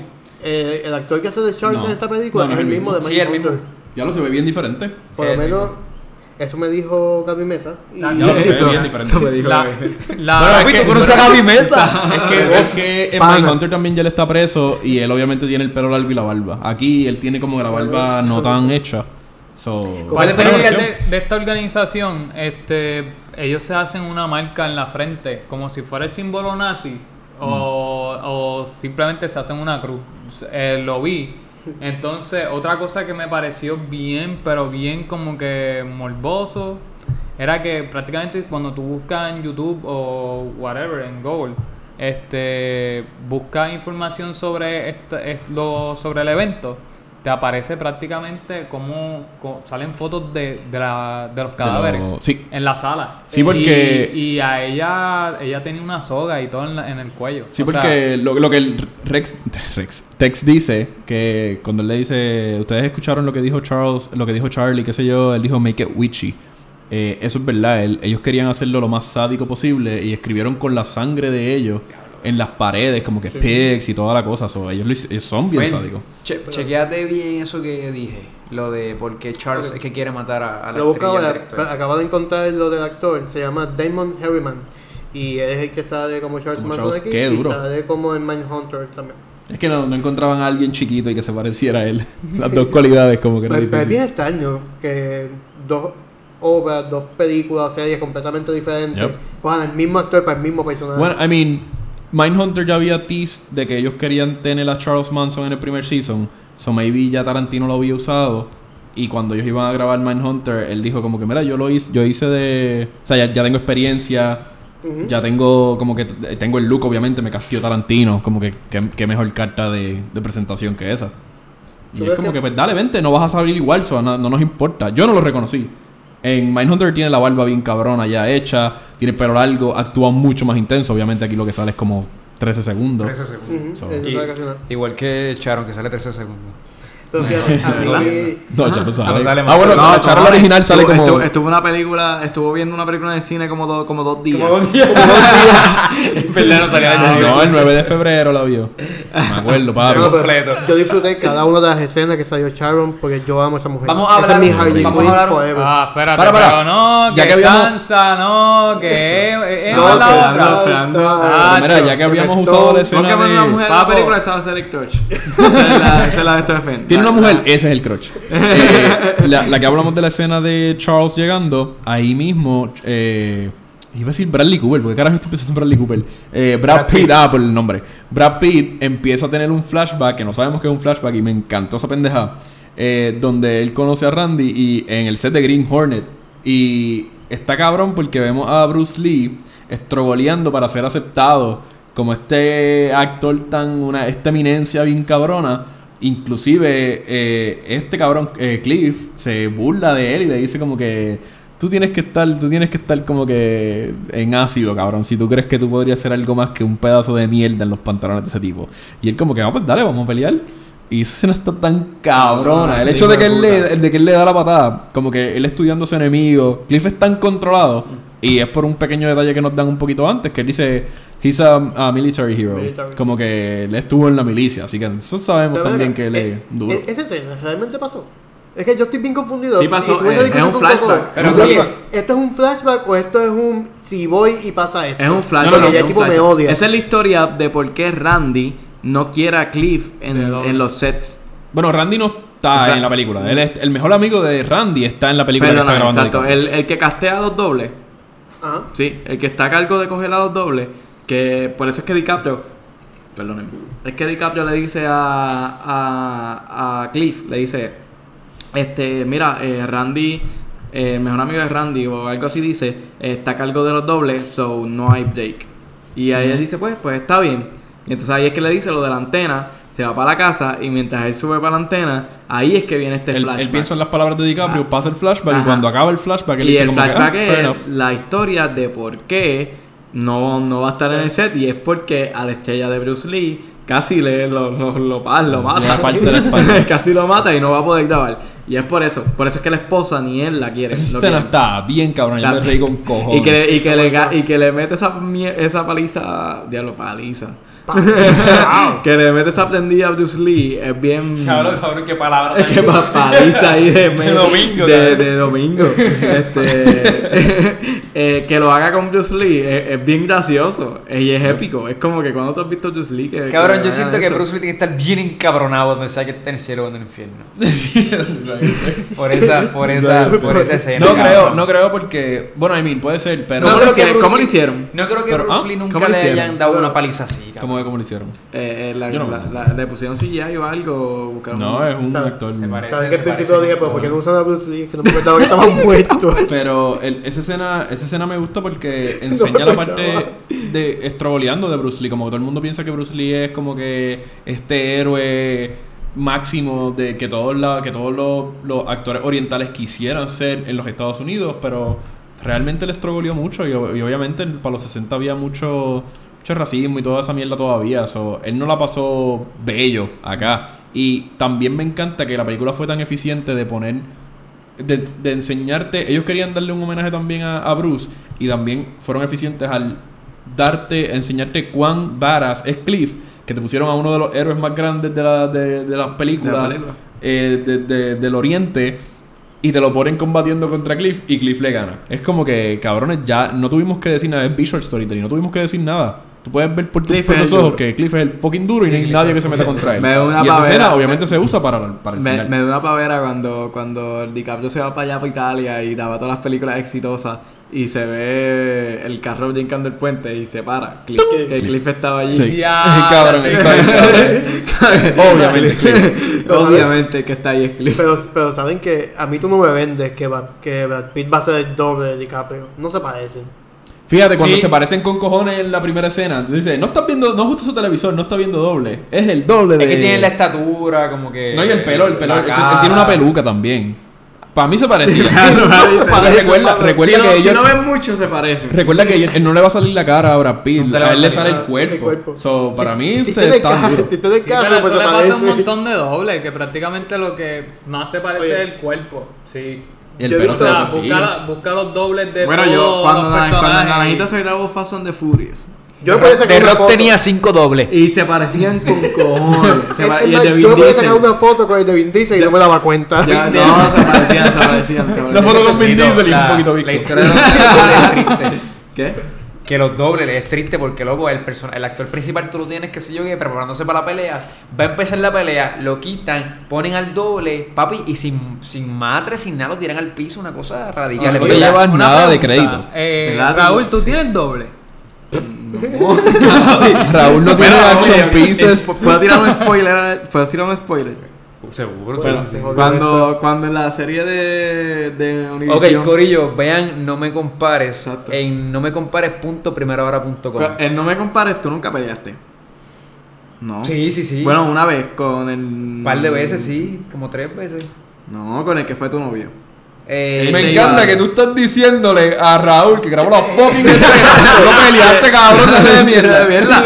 Pues llega, yo la vi. yo, no, yo, no, yo no tuve, papi, no había presupuesto para eso. No, pero eh, a, a Ra- a Raúl, a Raúl lo tratan así bien mal. Te tiran contra la pared. Sí, es verdad, te, es te verdad. hacen un montón de cosas este, porque el personaje de, de Luis. sí, pero por los, tiros, por los tiros de cámara pues se, se disimula. y no Exacto, sé. por eso, pero no vas a usar un doble para eso. No, no, para nada. para no, nada, para presupuesto para eso aquí. Bueno, si fuera, si fuera DiCaprio en Te esa lo más probable lo hacía. Te pegaron un tiro. Loco, ya le dijiste a todo el mundo que iba a verla. ¿Verdad que le iban a ver Corillo? Oye, ya lleva dos años. no me compares.primerahora.com. Dos años, ¿verdad? Sí. Dos años lleva. Ok. So, coño, lo tienen que haber visto ya. Yo no doy spoilers de Breaking Bad todavía. Acabó en 2015 por allá. 2013. Hablando de doble, últimamente yo he visto, o le han dado más focus a eso, a cuando le pasan cosas malas. He visto un montón que han fallecido en, en set y es como que, ok, un día que nos vamos a grabar y seguimos. I mean, pero es que cuando fallecen ya también está cabrón. Que en los doubles. Sí. Eh, eso es bien Yo sé que triste. eh, o sea, en Batman no pasó con una. En No la escena de que Catwoman está en la motora, que se llevó enredado una cámara 4DX y a uno de los dobles. Yeah, diablo, no de sabía. verdad. Esa cámara por poco. Y yo entiendo que ese tipo murió. No sé si estoy dando mierda.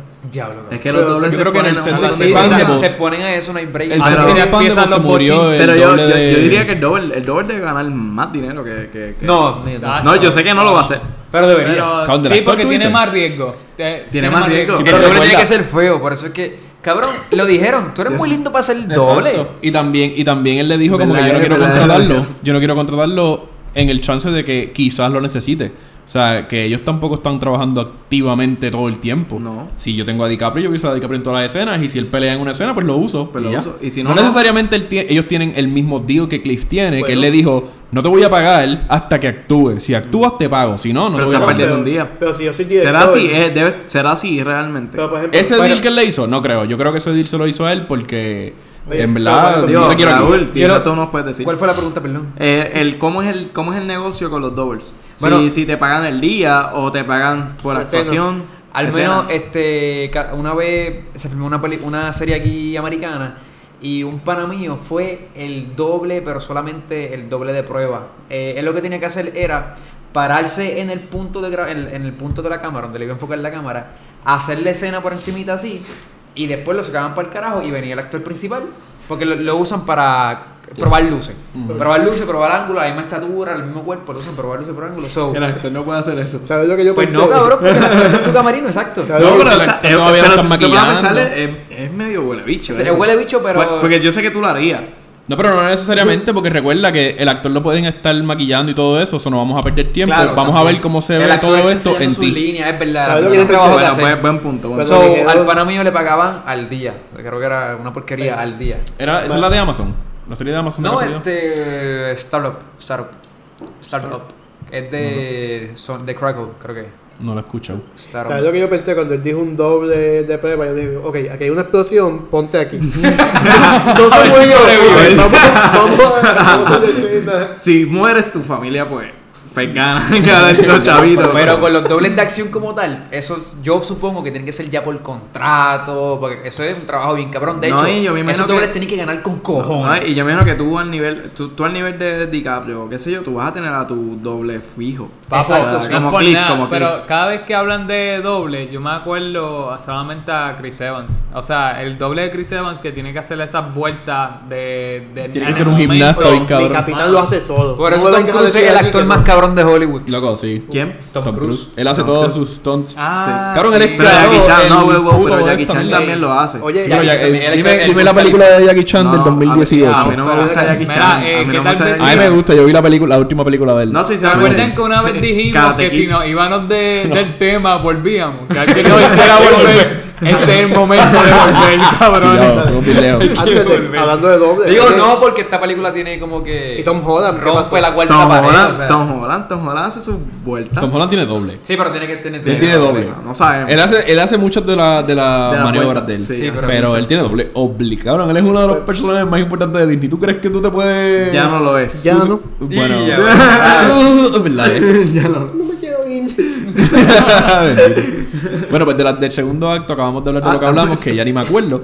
Pero que estamos sí hablamos, sí hablamos de la mejor parte para mí, que fue la, la parte donde ellos graban la serie, el piloto, eh, con DiCaprio. Y DiCaprio hizo una- un trabajo hijo de puta. Para mí es la mejor, lo mejor de la película. Esa, para mí esas escenas fueron épicas. Eh, nos presentan a Margot Robbie también viendo su película. De 8 horas, de 2 días y enseñando medio. lo humilde que es Sharon Tate del punto de que ella quiere ver su propio screening No. y o sea no, no quiere tener un screening quiere ver con la gente y Eso ver cómo la gente reacciona Sí, Bueno, mano, pero- o sea, el, el hecho de que ella pueda Pero ir al cine... Que, Sí, pude pagar 70 75 chavos, cabrón. No pagó la Chavo, taquilla. cabrón, 75 Ella entró de cachete, cabrón. en verdad ella lo iba a pagar Ella lo exigió, dijo- ella exigió, y si yo saco la película. no, ella no, bueno ella no exigió, ella preguntó por si acaso No, hombre, cabrón, Yo 75 haría lo mismo, chavos. cabrón. por si acaso No, pero el hecho, a mí me gustó mucho el hecho de que ella fuera al cine y podía, y podía estar por ahí porque no todo el mundo lo iba a reconocer. No es como ahora, que es como que, mira, ese es Brad Pitt y sale todo el mundo y, ¡ja! y lo ataca. Este, Pues, y cabrón. eso, eso me gustó porque, ¿cómo te digo? Que tú seas, y me van a caer encima, pero que tú seas un artista, no, si- o sea, no significa que la gente pueda este, llegar a tu espacio Sí, personal. yo estoy y 100% de acuerdo contigo para mí el artista cabrón Hay un- mucha gente que está, no, que si es un artista que tiene que aguantar presión. a mí no me interesa la vida privada o sea, de, de ¿cómo- ninguno de ellos a mí me encanta su me- arte Su por vida eso yo lo sigo claro Eso es lo que me gusta mucho de Residente, que él separa las dos cosas. Este, por dar un ejemplo, su vida de artista y su vida personal. Es que de también su vida lo- personal sabemos bien poco, pero de su vida de artista sabemos mucho. yo me acuerdo con la Comay en Lo sé todo mira que hay de cierto que tu esposa te está pegando cuernos Como Ahí te lo seco todo. en la- Dije la Comay. No sé, sé todo. En lo sé todo. Fueron al aeropuerto y le preguntaron y le dijeron. Ah, sí, recuerdo es que ella es cierto que tu esposa está pegando cuernos. le Es metió como una cabrón. galleta- Le metió una galleta a la cámara. ¿Cómo tú le vas a preguntar eso a alguien? No a un artista, es a alguien. Y basando en lo que tú dices, como que ellos dicen también como que, ah, tú tienes que exponerte a la vida pública. ¿Pero por qué? Exacto. Si la gente sigue mi arte, no mi vida. Exacto. Cabrón, y de hecho él lo dice como que, Corillo, tú tienes un tipo que recorrió 11 países del mundo y no le preguntas, diablo, qué lindo. Estamos viendo una foto de Brandy, la pitbull de. un póster, un póster de Un cine. de, un póster de- de cine. dice, ¿quién hace la... la ¿quién hace ¿Cómo se llama la perra? La perra se llama Sayuri. Bella, maldita Sayuri. sea. Sayuri esa Brandy. By the way, es la héroe de ¿Será toda más que uno? ¿Será más que un, una Yo creo que tienen que ser, tienen que ser como doble. dos, pero esa es- doble. Le, le pagarán Doble, justo. doble. Le pagarán, ¿Le pagarán al día? ¿Cuánto le pagarán a la dueña de la doble, cabrón? No de ella, de la doble doble. de la ¿Cuánto le pagarán? Maybe, maybe era una perra para preservarlo. Seguramente es una perra. Sí, es una nada más. Pues, de En escena- en Marley miran 12 perros, cabrón. Es- eso está cabrón, porque por lo menos los labradores se parecen un poquito. Pero en un pitbull está, está complicado. Está heavy por el ya lo, peso, estas orejas, el peso, las la orejas oreja. de Brandy no se ven muy. Córtale un canto, no le vas a cortar una oreja. Exacto. Bueno, quién Está sabe, cabrón. pero que- No, no, para mí que es una nada más. No, es pero también por la bellísima. obesidad, porque Brandy Eso estaba es obesa. CGI, loco. Brandy estaba bastante obesa. Recuerden si tú no viste la comida que le. Por comida con sabor a rata y a conseguí 12 raccoons. Recuerden Ah, que tenemos difícil. una película imagino- que tiraban unos perritos al, al agua. ¿Te acuerdas de esa película? Sí, que este. A Dog Purpose. A Dog Purpose. Este, Lo que van a entonces, Pero, pero no, no lo tiraban al río. o Era sea, una piscina controlada, pero tenía sí. Lo- desmintieron, lo desmintieron, sí. La, tiraban el perro a la piscina y la piscina era de ola. Pero Y- se nota que el perro quería salir. Se nota que el perro quería salir. ¿Qué tú? ¿Qué tú? qué- Ay, mano, pues, es que eso pues, me, me pone entre la espada y la pared. Yo pienso que... No tenemos tanto contexto tampoco, by Ah, the way. y no Como que el como video que no- yo vi por lo menos Sí. era un cantito del perro como intentando salir, Sí. pero no sabemos qué está, qué pasó antes y qué pasó Yo, después. yo lo que opino es, mira, yo lo que opino es, yo, para el que no sepa, pues yo estudié eh, beh- estudié tecnología veterinaria y dog behavior. Entonces, por el momento, estoy estudiando para hacer el doctorado. Entonces, este... ¿Ah? No, que, que perdón, que continúe. No, no, no, no nos fuimos del tema para Entonces, nada, cabrón. Cuando, nada. cuando estudié Dog Behavior, pues fue, eh, la- eh, mis profesores fueron bien claros con decir que si nosotros queríamos enseñarle algo a alguien o a un perro, tenemos que exponerlo a las situaciones. Por ejemplo, si tú no quieres que un perro no te brinque, pues tienes que provocarlo a que te brinque y corregirlo de eso. O sea, utilizamos herramientas de entrenamiento, utilizamos un montón de cosas para que si el perro me brinca, pues lo corrijo. Corrijo que, que brincarme está mal. Y todas esas cosas. Pues de la misma manera, si yo quiero, eh, eso quizás pues a mucha gente no le aprueba algo, pero de la misma manera vamos a decir, si yo a mí me gusta que el perro duerma en el crate, en su casita, pues yo no voy a hacer que se me, yo pues al principio no le va a gustar entrar a la casita, so, yo le pongo comida y lo meto poco a poco y poco a poco hasta que le gusta. Lo mismo puede pasar con el agua. O sea, yo llevo a mis, personalmente yo llevo a mis perros al agua. A una de mis perros, a Nube, le fascina. Se metía al agua sola, sin tener que ver, sin nada que ver. Pero a Oliver no, Oliver le tiene miedo.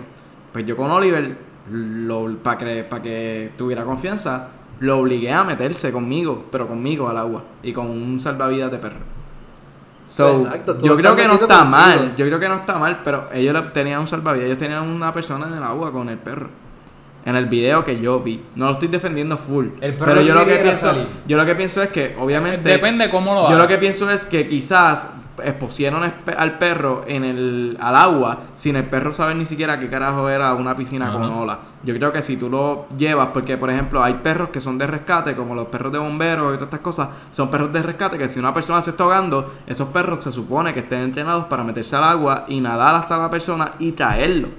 Eso se entrena para eso. Diablo. Pues para tú entrenarlo tienes que primero asociarlo con eso. Yo siento que quizás en la película no, no pasaron por ese proceso. Y quizás el mostrárselo a la gente de esa manera es un poco difícil que la persona lo entienda. El- realmente lo que vimos es- fue un pedacito del video que Sí, se puede malinterpretar quizás que eh, sí, obviamente Sí, hay hay que empezar por contexto. algo, o sea, obviamente hay que empezar por algo. Al perro, al perro no le gustan los medicamentos, pero hay que metérselo, o sea, hay que dárselo.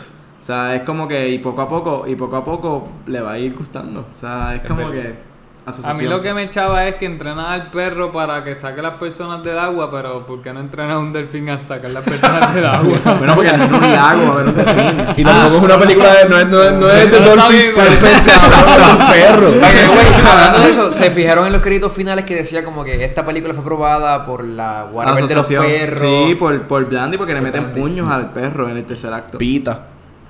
Ok, sí, Eh, cabrón. Alex. ah, no, Yo imagino, o sea, que tiene que haber una persona ahí viendo todas las escenas. Ok, esto, Corillo, ¿está todo, está todo bien? Sí, no, y seguramente usaron un muñeco en ese momento. Pero. pero No, y obviamente los puños son. Ya volvimos a. ¿Ah?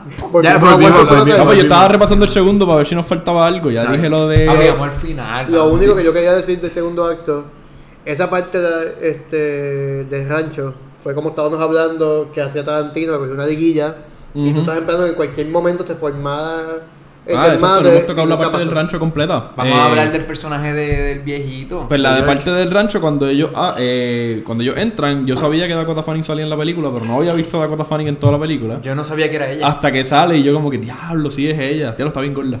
eso fue, eso fue lo que yo dije, como que es que no la veía, no la veía hace como, diablo, no era hace años, en verdad. Desde a Fireman, un Nelson Washington, hace 15 años. ¿Cómo se- eh, Man on Fire. Man on Fire, Man on Fire. No, en verdad la había visto en Twilight de Sale y un par de mierdas más, pero como que ya se como que se cogió un break, está saliendo en películas más independientes y salió aquí y hizo un muy buen papel. Squeaky sí existió en la realidad. Squeaky, ¿quién es Squeaky? Eh, Squeaky, ¿ah? Squeaky, ¿quién es? Squeaky es ella, el personaje Ah. de ella. Eh, le dicen Squeaky porque lo más probable es el sonido que hace la cama cuando tiene sexo con, Con- eh, George, que esas eran las órdenes de, de Charles. Charles le, le decía a ellas que tuvieran sexo con él porque era como la manera de... De pagarle. exacto. Como que de, de- de mantenerlo callado, de que nos tenga aquí y no joda. O sea, ustedes tengan sexo con él, entreténganlo mientras nosotros nos encargamos del lugar y hacemos todo lo que nos dé la gana. Eh, so, esa parte estuvo bien cool. Sí, yo sentí la liguilla también. George estaba loco para el carajo. El chiste de que estaba ciego, que no sé quién es la pelirroja que está al frente. Exacto. Eso estuvo cool también. Ahí I guess. está, y lo George sí existió también. Y lo ¿verdad? estaban utilizando claramente. Sí. O sea, Yo pensé que realmente el tipo iba a estar muerto podrido. Yo también. Porque, cabrón, lo que, lo que nos venden es, diablo puñeta, que iban a matar a fucking Cliff. Sí, a- Ah, a- eh. aquí están jugando con básicamente Está tu cabrón. imaginación. Sí, es verdad. como que espera lo peor, espera lo peor, versus espera lo realidad. peor. Exacto. Y después como que, puf, ah, el, el tipo La está es vivo. como de terror, loco. O sea, hasta la escena está bueno, de verdad. Eh, Ah. cuando, cuando Brad Pitt entra al cuarto, él cierra los puños, como esperando que alguien salga. Él cierra los puños como ready para pelear. Habla con George, le tiene mucha paciencia. Al Ah. parecer le tiene, de la manera en que lo ponen, le tiene mucho cariño. Ajá. Cuando él le dice como que, ah, fuck you, ella me ama. Eh, Brad Pitt se ve como que con Lo los ojos medio yo. ah, wow y todo, como Yo, que. yo. Como esto está cabrón, o sea. Y después él sale y ve que su goma estaba vacía, o sea, se le explotaron la goma. El cabrón ese zángano, que no me acuerdo quién es. Pero para mí todos estos planes están mal, o sea, todo, todo, a ellos le salió todo mal porque Tex tiene esta mierda con esta gente allá arriba, él no está y él usualmente, de hecho Tex se lo dio, ese nombre se lo dio George porque como le es ciego, eh, él escuchó el acento de, de Texas y le dio el nombre de Tex. Eh, so, él es como el protector de todo, de todo el lugar y toda la mierda mientras Charles no está. Y él no estuvo en ese momento. so, todo salió mal para ellos. Eh, y estuvo el pendejo ese que en verdad, pues, con el puño que le dio a Cliff, lo, lo tiró al piso levantó parte Esta de- hija de puta. El, el hippie flaco. Y ahí como que Es bien fix it. satisfactoria, ¿verdad? Fix it. Y, y, mano, me encantó. Esa escena está bien cabrona. Pero después de ahí, pues, no yo, hay esperaba más mucho de más. las, yo esperaba más de las mujeres, ¿sabes, cabrón? Realmente son unas asesinas, lo, digo, termina siendo asesina, puñeta. Demuestran que tienen un poquito de, de, Pues, de, de sangre ahí. Yo no lo vi de, esa odio, manera porque no lo vi de esa manera porque Charles se llevó par de gente. So maybe Charles se fue con el corillo que estaba ready para matar y toda la cosa. Sí, lo, lo, So lo- ellos eran como que los principiantes, El- los que estaban aprendiendo a hacer todo. El, el backup. Exacto, por eso es que seis meses después es que ellos son los que están a la Ok, carga. es verdad. Eh, pero nada, después de eso lo que vemos es a Cliff llegando con, con DiCaprio a, a la casa de ellos y ahí es donde, ya yo sabía que él era un buen amigo, pero ahí es donde yo digo como que, diablo, este cabrón es el pana que yo quiero tener. Que ellos se parquean y él le dice como que, vas a ver mi set de, de FBI y él le dice, cabrón, yo pensé que íbamos a, yo, yo traje mis cervezas y yo voy a pedir pizza. Como que, o sea, eso es mi plan Sí, de por la noche. Ah. y eso está cabrón, como que yo no tengo que decirte A que mí lo me vea. y cuando ya lo dice, cuando Eli dice como, ah, ese es el pana que, que yo quiero tener. Y yo no me siento el No, pana de el Eli pana que Eli que quiere tener. Maravilla. O sea, sí, Maravilla. Me saquen de contexto. Perdón por mi amistad, cabrón. Eh, Cabrón, yo, yo siento que Cliff, loco, Cliff, o sea, voy a hablar con, con nombre de actor, puñeta. Yo siento que Brad Pitt en esa película, en lugar de, en lugar de DiCaprio, este, buscar este pana y, y, y como que sentirse protegido por él, es todo lo contrario. Yo siento que realmente Brad Pitt es el, el que busca protección en DiCaprio, eso es lo que yo siento. No sé, ¿qué tú piensas? No, puede ser, puede ser porque tam- él, él lo ve como que su safe net. Como que. Creo que lo, él lo que ve como un se hermano, un se hermano menor, de verdad. Pero yo yo lo lo veo como si él le estuviera son protegiendo a hermanos su y hermano el menor. narrador lo dice. El narrador dice, ellos dos saben que cuando se bajen del avión, en el tercer acto, cuando se van del avión, ellos, eh, la- todo esto de tantos años se va a romper, pero ellos son hermanos. Sí, pero y se esa- van a celebrar. Esa es la línea, esa es la línea verdad. incongruente porque esa línea te deja saber que ellos sí son, él la manera en que él lo describe es como que un amigo que es más allá de un amigo, alguien que es mucho más que un amigo, pero menos que una esposa. Y pero este es como que el final de una era. Y es como si ellos van a darse la, la borrachera que van a coger porque como aquí acaba todo para ellos lo más, y lo más probable él se tenga que mudar o todo eso. So, ellos saben que la, su amistad puede no acabarse porque ellos siempre quizás son van a ser amigos, pero no van a tener la misma dinámica. Bueno, que algo que no entiendo. Papi, él se fue para Roma porque eh, Al Pacino pues lo recomendó, qué sé yo, que se fue para Roma. Para Italia. Pa' ¿Para Roma? Sí, para Roma. Para Roma. Conoció, perdón. conoció a Francesca, se casó, pero vino... Francesca Capucci, me encanta pero vino más jodido.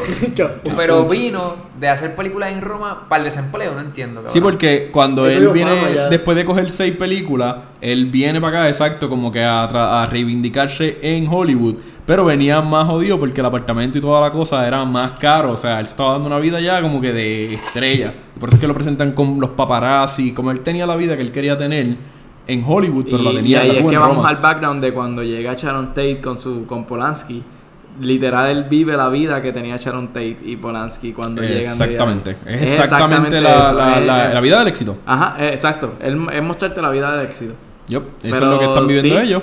Pero definitivamente tenía que tener, digo, pues, la historia es ficticia, pero tenía que tener las puertas abiertas en Hollywood después de tener esos exitazos allá. en- Claro, exacto. No, no, ¿Cómo que se claro. llamaba? Los spaghetti... Spaghetti Westerns. Ajá, Pero Spaghetti recuerda, es, eso es lo que trata de contarte la película, que no importa, no importa nada. O sea, en Hollywood, eh, Hollywood es Hollywood. Y por eso es que él dice como que, a mí este tipo me dijo como que no alquiles, compra aquí, porque si tú compras aquí, tú vives aquí. Ah, exacto. Y es como que es como una vida de farsa, esencialmente, y es bien difícil.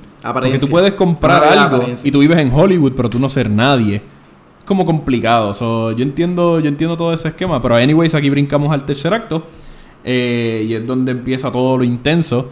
Pasan los seis meses, ellos van a coger la borrachera. Y aquí se pone bien específica la película con los time, con los timestamps. Eh, porque esto pasó en la vida real. Eh, ese fue el día del asesinato de Sharon en agosto. Eh, y pasó de la misma manera en que estaba pasando todo lo que estaba pasando en la película. So, ellos muestran cómo, cómo Sharon se, se- se encuentra con su hermana y toda la cosa. Después con lo del bebé. Después se encuentran con esta otra gente de... eh, no me acuerdo quiénes eran ahora mismo, en verdad no me acuerdo. Pero era de algo de los cosméticos. Los amigos que están No eran los amigos de ellos, exacto, que estaban quedándose en la casa y como Cliff y, y, y este y DiCaprio fueron también a celebrar y se encontraron más o menos en el mismo time frame, porque yo, bueno, DiCaprio llegó ya como a las, casi a las 12, Sharon llegó a las 10 y se quedaron celebrando y ya se iban como a acostar y toda la cosa. So ahí es donde empieza mi crítica a lo que yo digo que es lo peor de la película. Para mí, no está muy explicado el hecho de que esta gente no fue a tomar venganza contra, Bu- contra Cliff. Y para mí, de esa manera fue que yo lo sentí. Eso fue justamente lo que yo dije a Coco. Sí, yo dije, eso- qué eso casualidad del destino que con alguien que tú tuviste problemas hace seis meses atrás, nueve Le meses atrás. pasaste por el lado y no hiciste nada. Sí, Y ahí- bueno, Eso ahí fue está. con lo que. Ahí está el lo- detalle. Lo que no entendí. No, ahí está el detalle. Porque la manera en que I play it in my head, de la manera en que yo lo vi, es que yo dije, diablo, estos cabrones van a tomar venganza contra Cliff. Ajá. Pero van a encontrarse con el doble, que obviamente se parece, que no es el doble, es el original, y van a matar a DiCaprio en vez de matar a Cliff. Pero cuando ven a DiCaprio, yo dije, y, y no le hacen nada, y yo como que, ok, este no es el caso, porque DiCaprio se parece a él, según la película. So, So, el problema no es con Cliff. ¿Cuál es la cosa? Exacto, no es con Cliff. Pero ahí entonces donde ellos bajan y explican el plan. Pero para mí no está demasiado ¿Sabes? claro. ¿Sabes que hubiese quedado cabrón? Que por alguna razón, ya que Cliff y Rick son los famosos, hubiesen invitado a sus vecinos a esta fiesta de celebración y ahí llegue la, la gente de Manson. Como si fuera un tipo de asalto. Y ahí lo mezclamos la realidad con la ficción. Tenemos a las personas que realmente murió, que no vamos a asesinar, pero tienen más sentido de que todas las personas estén juntos en una, en una misma escena. Eso y no simplemente por ser cool. vecinos. No, no, pero es porque lo que te voy a decir ahorita. Pero cuando ellos bajan la, bajan y explican en el carro, él le dice, ahí es donde se supone que tú entiendas que ellos no van a matar a Cliff, que ellos no tenían, o sea, esto no es una venganza contra Cliff ni nada por el estilo, no tiene nada que ver con ellos. Ellos se supone que vayan a la vieja casa de Terry, que nosotros sabemos que es donde vive Sharon Tate. A ese punto de la película, pero ya ha pasado tanto tiempo y lo último que tuviste fue el conflicto con Cliff, que tu mente lo va a asociar. Eso fue lo que yo dije. Yo dije como que, pues estos van a matar a Cliff. Eso es lo que ellos van a hacer. ¿Exacto? Entonces me encantó que el, el pequeño detalle que también tiró eh, Tarantino de meter a la hija de, de Uma Thurman, que se parece con cojones, y ellos han actuado en, bueno, él la ha tenido como actriz en un montón de sus películas. Y ella salió, y ella salió en La hija, en Stranger hija, Things. Y salió en Stranger Things. So, me encantó Ah, que la ¿cuál es metieran. la hija? La que se va con el carro. La que Ay, se se me va. quedó el cuchillo. Y se fue.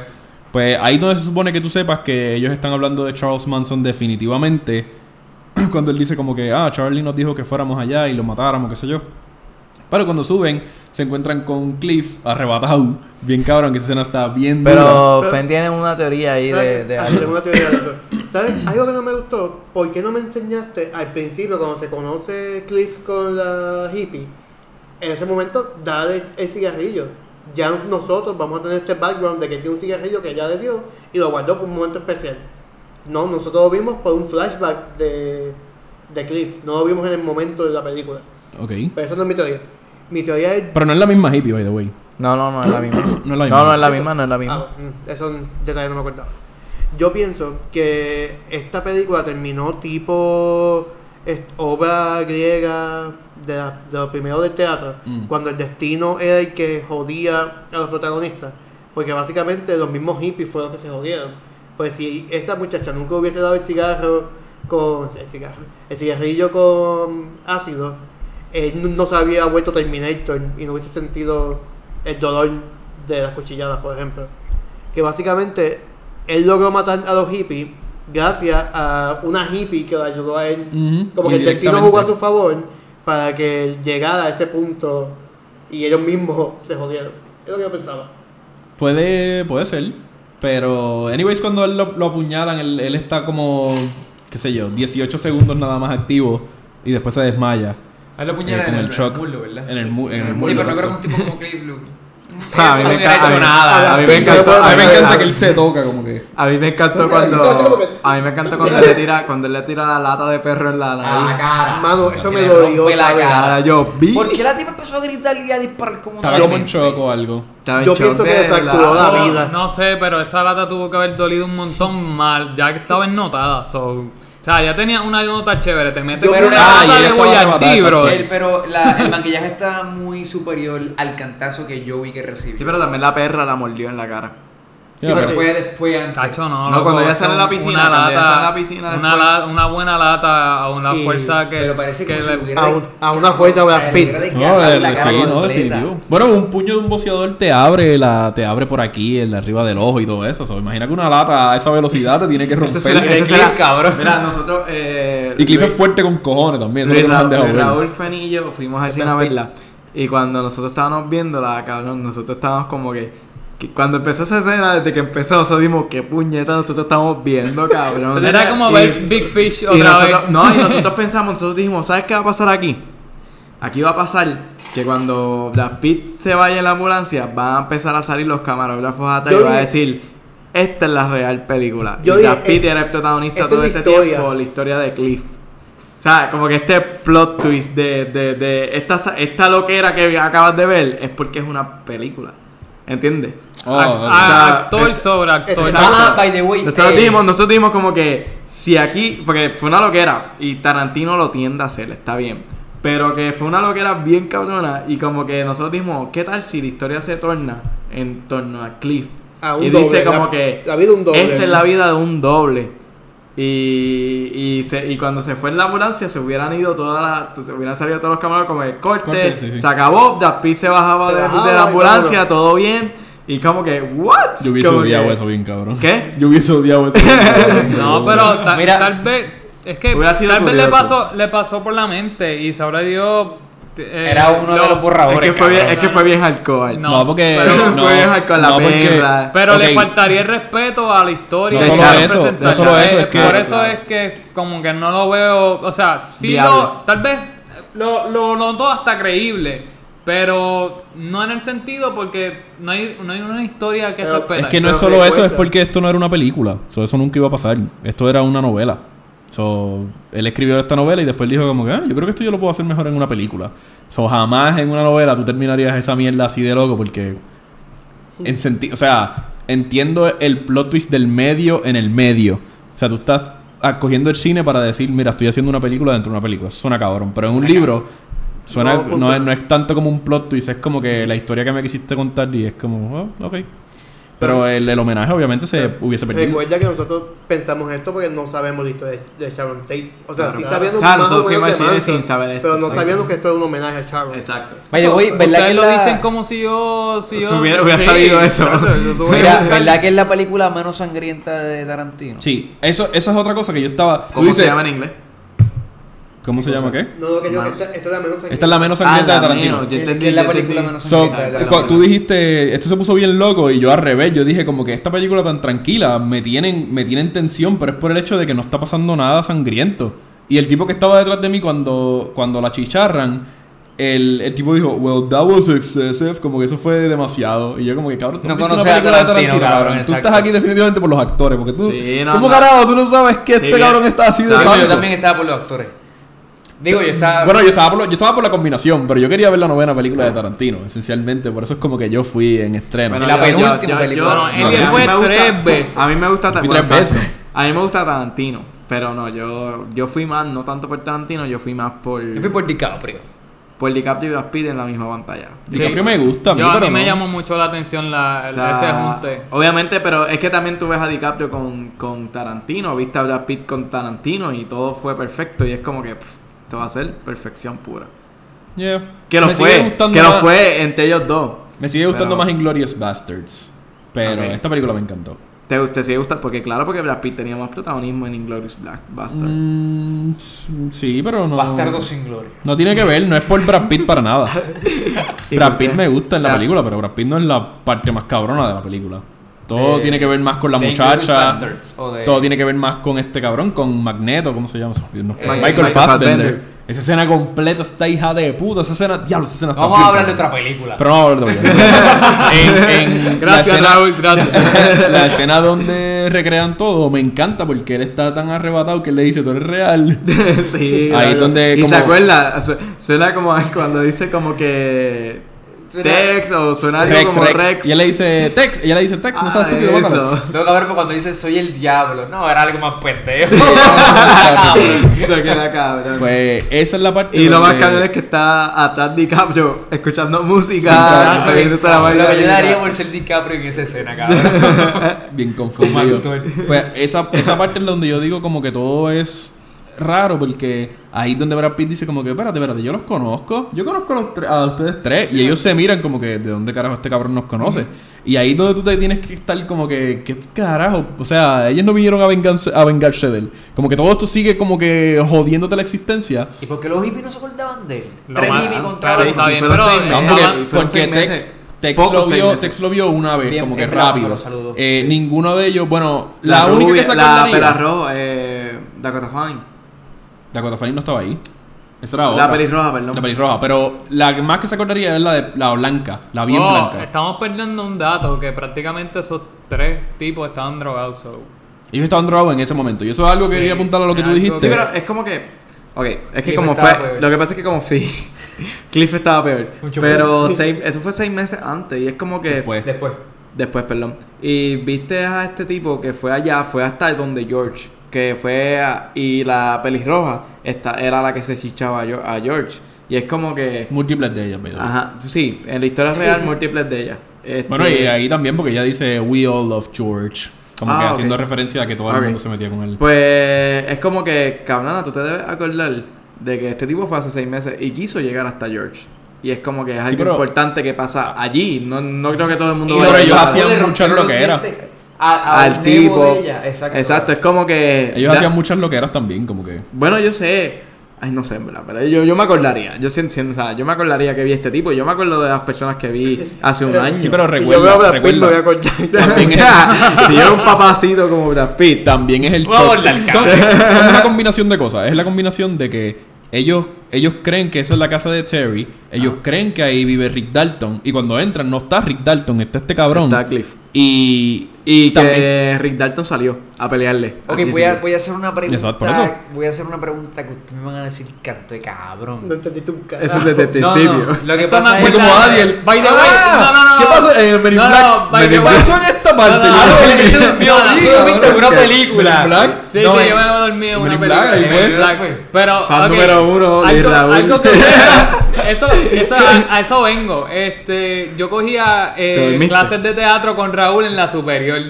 Y lo más que jodía de Raúl era que de momento salía, ah, pero esto pasa por esto. Pero era cuando prácticamente ya la obra corría sola. O sea, él, estaba en un Sí, él estaba conectando los puntos exacto. como que, Y espérate, cuando pasaba... Yo muero en la obra.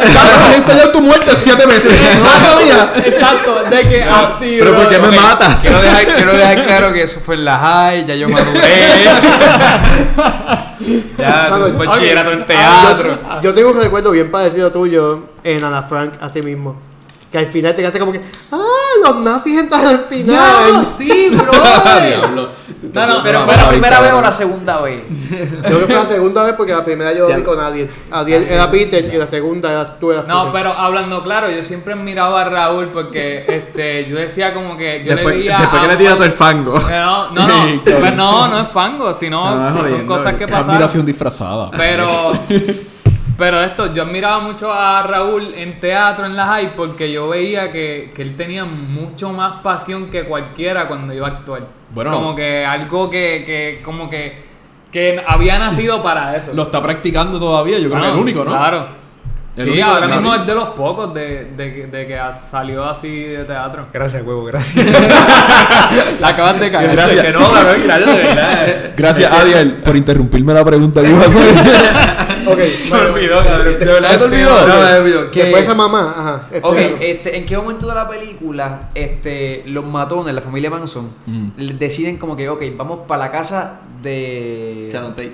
No, no, no, del otro. De Terry, wait. Eh, Pa- Rick, ¿En de qué momento vamos para la casa de Rick? Ok, Cuando eso ven es lo a- que yo estoy diciendo. Cuando ven a. Ok, ellos se paran frente a la casa de Sharon.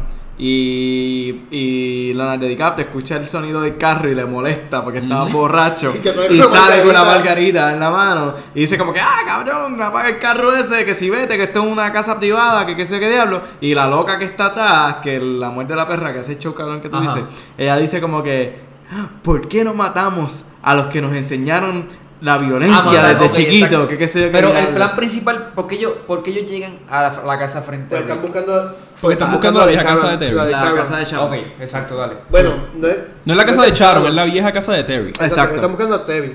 Dale. So, ellos no querían Que él, matar a él Sharon. sabe que no vive ahí.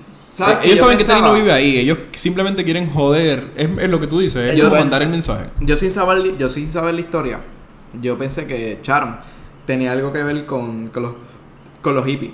Porque Sharon le da pon a una hippie. Sharon se ve bien amigable, Sharon se ve Es que- bien, mm, no quiero decir loca, Sharon pero una Char- Barbie-cita Char- no, pero bueno en la película porque es Margot Robbie, pero Sharon se ve bien happy, bien libre, Es bien el rebelde. antipersonaje de. Exacto. Yo entiendo que completamente fue-. Exacto, entonces, entonces yo dije, oye, me suena. Yo dije como que me suena, como no sabía la historia, vuelvo y digo, no sé la historia de Sharon Tate en ese momento que vi la película. Yo dije, oye, me suena que ella quizás pertenecía a este lugar, a esta logia, y ella conoce a Polanski, actuaba, qué sé yo, se desvió, como que los traicionó, Ajá. y quizás por esto es que Charles quiere matarla. Le fue más cabrón. Yo Pero, entiendo. Porque, porque no, porque como ella se vio bien rebelde, ella se vio bien libre, ella se vio bien feliz, le dio pon a la hippie que nadie lo hacía y todo esto, pues yo pensé eso por un momento. Pero, pero no, sinceramente ahora cuando ustedes me explicaron por qué la mataron fue porque el tipo lo rechazó, rechazó a Mm, Charles. que, que ya no tenía que ver nada. No tenía nada que ver con esto. Yo entiendo que Tarantino lo que hizo fue, como decimos, un homenaje a ella y te la hizo ver como este ángel, que todo el mundo se llevaba bien con ella, que todo el mundo la amaba, que era tirando flores donde quiera que fuera. A mí me incomodó. Que fue eso. A mí me incomodó un poco el final en cuanto a cuando DiCaprio está de lo más bien. O sea, de lo más bien hablando eh, afuera, como que, ay Dios mío, acabo de Sí, matar que a está alguien". impactado, no. Ah, Está- sí. Vaya, entonces- Recuerda que todavía está borracho también. Sí, O sea, no, claro. la Bueno, la, la nota, nota la le nota- bajó. la nota le bajó cuando salió la tipa por la ventana. Que él, a mí me encanta cuando DiCaprio actúa así, como que, ¿qué carajo acaba de pasar?" Lo hace acá, lo, lo hizo en The Wolf of Wall Street y lo hace aquí. Cuando en Wolf of Wall Street, cuando Michael Robbie le tira la- el agua. Que él actúa así bien está loco. cabrón cuando saca el flamethrower como que de lo más feliz es como que, eh, voy a usar esto otra vez. Es- me encanta esa escena que conectó con el principio porque quien lo vio entrar en la tercera vez que lo vi, la, la, la persona que lo ve, está en los míos, lo ve entrar a la casa y dice como que, diablo, que pendejo. Como que huyendo del problema y es completamente lo opuesto, está buscando la solución al Está problema. ¿Alguien, alguien más este vio que supuestamente como que el homenaje era de que el homenaje de Tarantino al final de la película era de que cosa hubiera pasado si en vez de entrar a la casa de Sharon hubieran entrado a la casa del vecino que era un ex militar que estaba loco que en verdad como que mataba gente como que ese fuera el final realmente si hubieran entrado Claro. en vez de la casa de la actriz a la casa de Rick en este caso ¿De Pero, Rick pero realmente tenía un vecino loco. bueno militar. eso eso es lo que dice O sea, eso es lo- Nacho, Eso es lo que dice confiable full. Bueno, eh, Wikipedia ha crecido no, en, ¿verdad? en confiabilidad. Nacho, yo me acuerdo la- que, las, este pro- podcast al menos que sí. las maestras de la superior Pero lo necesitamos decían, ahora, "Ah, sí". busca tal asignación excepto Wikipedia. Ay, y ¿por a uno qué? pillado. Me Mira, cabronería porque Wikipedia tiene las referencias que usó abajo. Y mira, y, exacto. ¿Y Pero sabes qué? Y todas esas asignaciones no que decían, no use Wikipedia, yo venía y le hacía un buen copy-paste, cambiaba la letra, cambiaba todo. ¿Y sabes qué? Pasé, pasé la high. Es pasable con Wikipedia. Wikipedia en la universidad es como un C minus. No lo usen, por favor. No, no. Eh, No, yo sé. Es, es que lo que pasa es que hay, Bueno, yo lo es que, es que hay morones. referencia. Es que hay morones que vienen y, y ponen y dejan los números. papi, hay que ser y dejan. eh, Exacto. Claro, pero- los hay. Pero y, y dejan la Wikipedia es letra. bueno para vienen, lo imprimen a color y No según la letra azul. es gente con poco talento. Ahorita lo, lo imprimen, lo imprimen Con a el, color con y el hyper, la letra hyperlink. azul. Sí, bien Lo cabrón. que es como que no. No, cabrón. Por favor, control shift V. Y así no le das paste al formato, solo al texto. Exacto. Anyways, el, el Pues, eh, eh, ¿alguien sabe de eso? Que realmente si era realmente el vecino iba a ser un, un- un militar. De verdad, no sé, que iba a matar. No sé, pero hay una bueno, sí historia. terminó siendo, hay una anyways. Un historia ex militar real, real. loco, porque estaba high para el carajo. Hay una historia real que, si no me equivoco, pasa en los Estados Unidos: que entra este muchacho a asaltar a, a esta casa y da la casualidad que este señor de ochenta y pico de años es un ex militar y lo que prácticamente terminan, yo creo que poniéndole caso al viejo por torturar a- al Sí. muchacho que entró a. Se escucha como Don Breed. Sí, Don bien cabrón la Don película. Se parece igual. Pues Eh, el final de la película. Pues en el final de la película vemos como. Ah, llegamos. Ya a mí, Rick. Ya está- a mí me ¿estamos incomodó, a mí me incomodó por la música. Ay, me encantó. La música está, no, no, la música estuvo perfecta, pero es que sonó curioso porque sale Sharon hablando por el Intercom. altavoz, por el intercom. Entonces le dice como que, ah, pues dile que quieres pasar a darte un trago, qué sé yo. Para que conozca Y a mis otros amigos. Y el tipo se ríe y para to- para que conozca a mis otros amigos. Él se ríe y le hace como que thumbs up. Como pero que- Sí, cabrón, pero no eso es lo que la- significa. Perdón, dime. Que Sharon no era la última la última jodienda de Hollywood y de repente eh, DiCaprio estaba deprimido porque puñeta, estoy bajando de, de, de categoría y de repente Sharon es como que diablo, ahí está, Tacho, que venga para acá. Exacto, ¿Me cabrón. Eso es lo que, lo, que lo que representa Sharon en todo esto con DiCaprio es que, y te, y te lo deja saber cuando ellos están hablando por la... Por la El intercom. no, por el... Cuando él está hablando con el tipo. No, todavía, Sharon no ha salido todavía. Eh, él le dice como que, diablo, sí, tú eres Rick Dalton. Yo a veces hablo con Sharon y le, y le digo que si ella quiere matar a este, que te contrate a ti. Y él dice, no shit, como que cabrones, ustedes hablan de mí. Exacto, Los loco. de puta, ustedes saben mi nombre. Ajá, cabrón. El- es- ese punto ya tú dices como que, oh, este cabrón tiene suerte si se conocen. Y ahí se, ahí él- ella le hace, le, le hace el acercamiento, hablan y le dice, pero tú estás bien, Rick. Y él, sí, Sharon, gracias por preguntar. Él como que se lo tomó bien en serio, como que vete para el carajo, esta mujer me conoce. Dice, ¿quieres, ¿quieres pasar y tomarte algo con, con para que conozcas a mi otro amigo? Dejó a la mujer droga en la casa sola, Con, cabrón. con- con la perra. Pues, Está eh, bien está. La, la- el- Pues, la es- es que perra eso hizo fue- el es- 90% es que- del trabajo. Es que eso fue lo que me pasó ilógico, cabrón. Que tú acabas de matar a alguien, tu esposa acaba de ver toda esta masacre. Me voy a dar una cerveza. A- Acá, Exacto.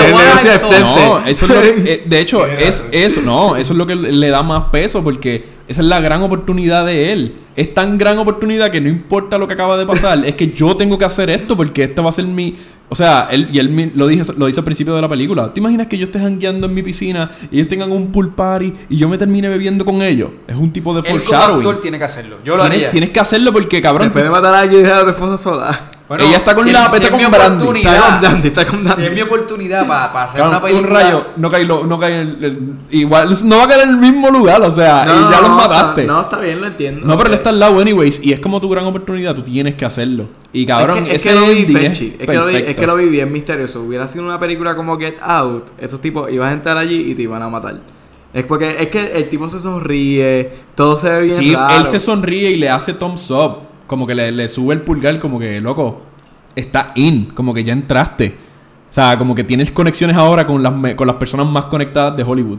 You made it. Es lo que él- yo lo veo esencialmente. Y cuando él se conoce y él le dice como que, ah, mira, él es Rick, cuando se lo presenta a sus amigos. Él es Rick Dalton e hizo una serie que se llama Casas Recompensas, como que, y todo el mundo, ah, ¿de verdad? Y él, y como que, diablo, hay gente interesada en mi carrera. no me compare. Y no me compare y punto primero ahora punto com. Y como era, como era la, la, la primera obra que tú hiciste en la high. La este, primera hora, en el amor y la guerra todo se En el vale. amor y la guerra todo se vale, si- siendo protagonista. Yo estuve ahí, fui a las tres funciones. Diablo. Ya, Qué duro, papi, ¿qué pasa? Primos Qué siempre. duro. bueno, No nos conocíamos Ni bien, no nos conocíamos tanto, pero Pero sí, sí, fui, fui, fui.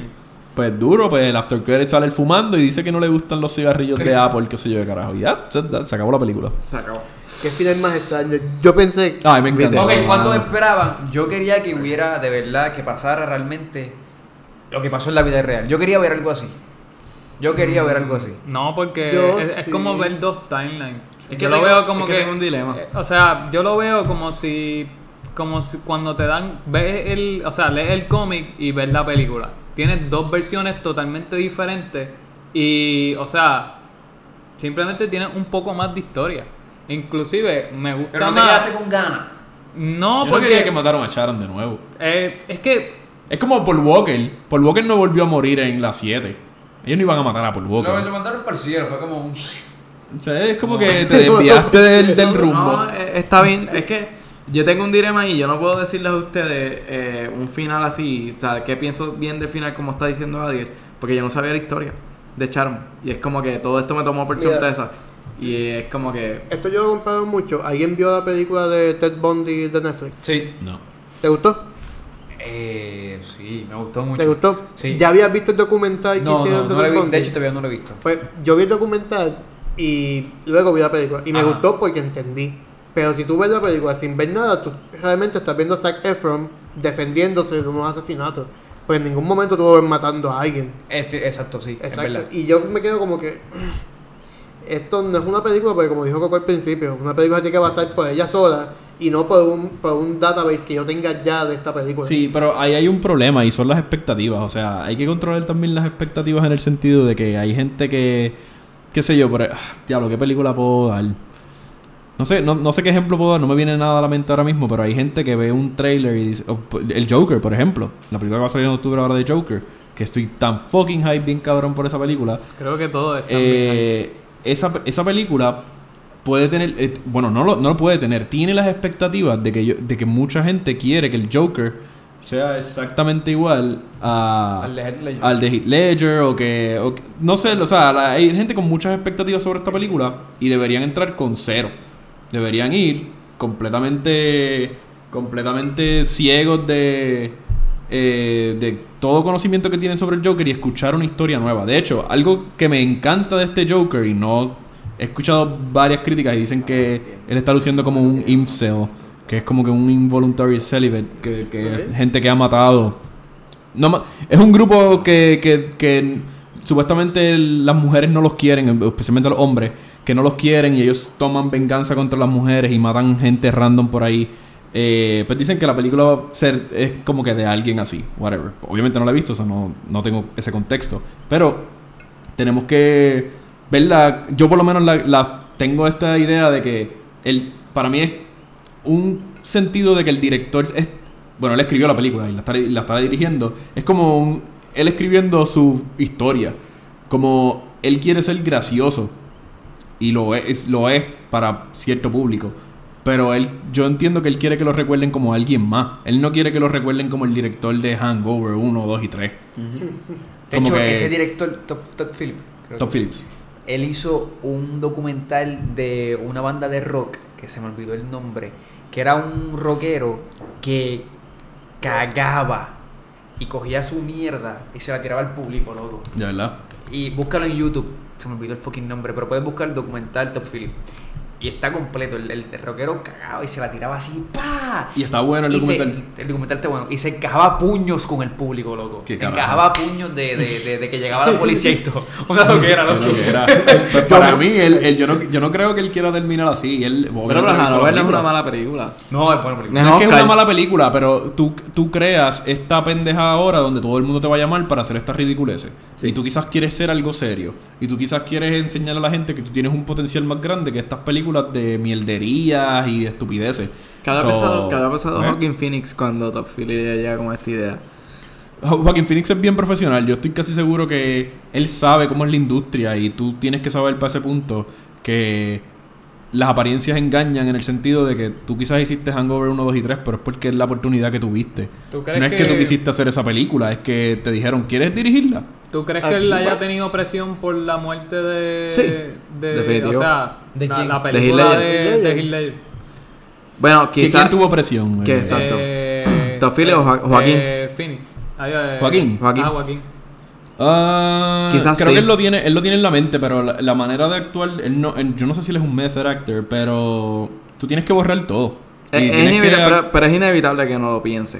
Es inevitable. Y ellos Sí, eran panas. Sí, Sí, pero no. Ellos eran Yo no sé por O sea, qué. yo, yo vi muchas fotos de ellos. Yo juntos. dejaría ir ese Joker ya. O Yo también. Ese Joker pasó. Y, y, y los cómics, existen muchas variaciones del Joker. Como que en- hay, hay que dejar ese, Yo fui ese uno de los personaje ya que morir. dije, yo fui uno de los que dije como que ser Spider-Man es como hacer el Joker. Es como un personaje que lo puede hacer cualquiera. Y lo dije así mismo. Y lo pero- es. Para mí lo es. Para mí el Joker lo puede Sí. interpretar cualquiera de cualquier manera y puede quedar bien. Exacto. Antes todavía como que decía como que, ah, no, tiene que ser así o mejor o, o tiene que superar al otro.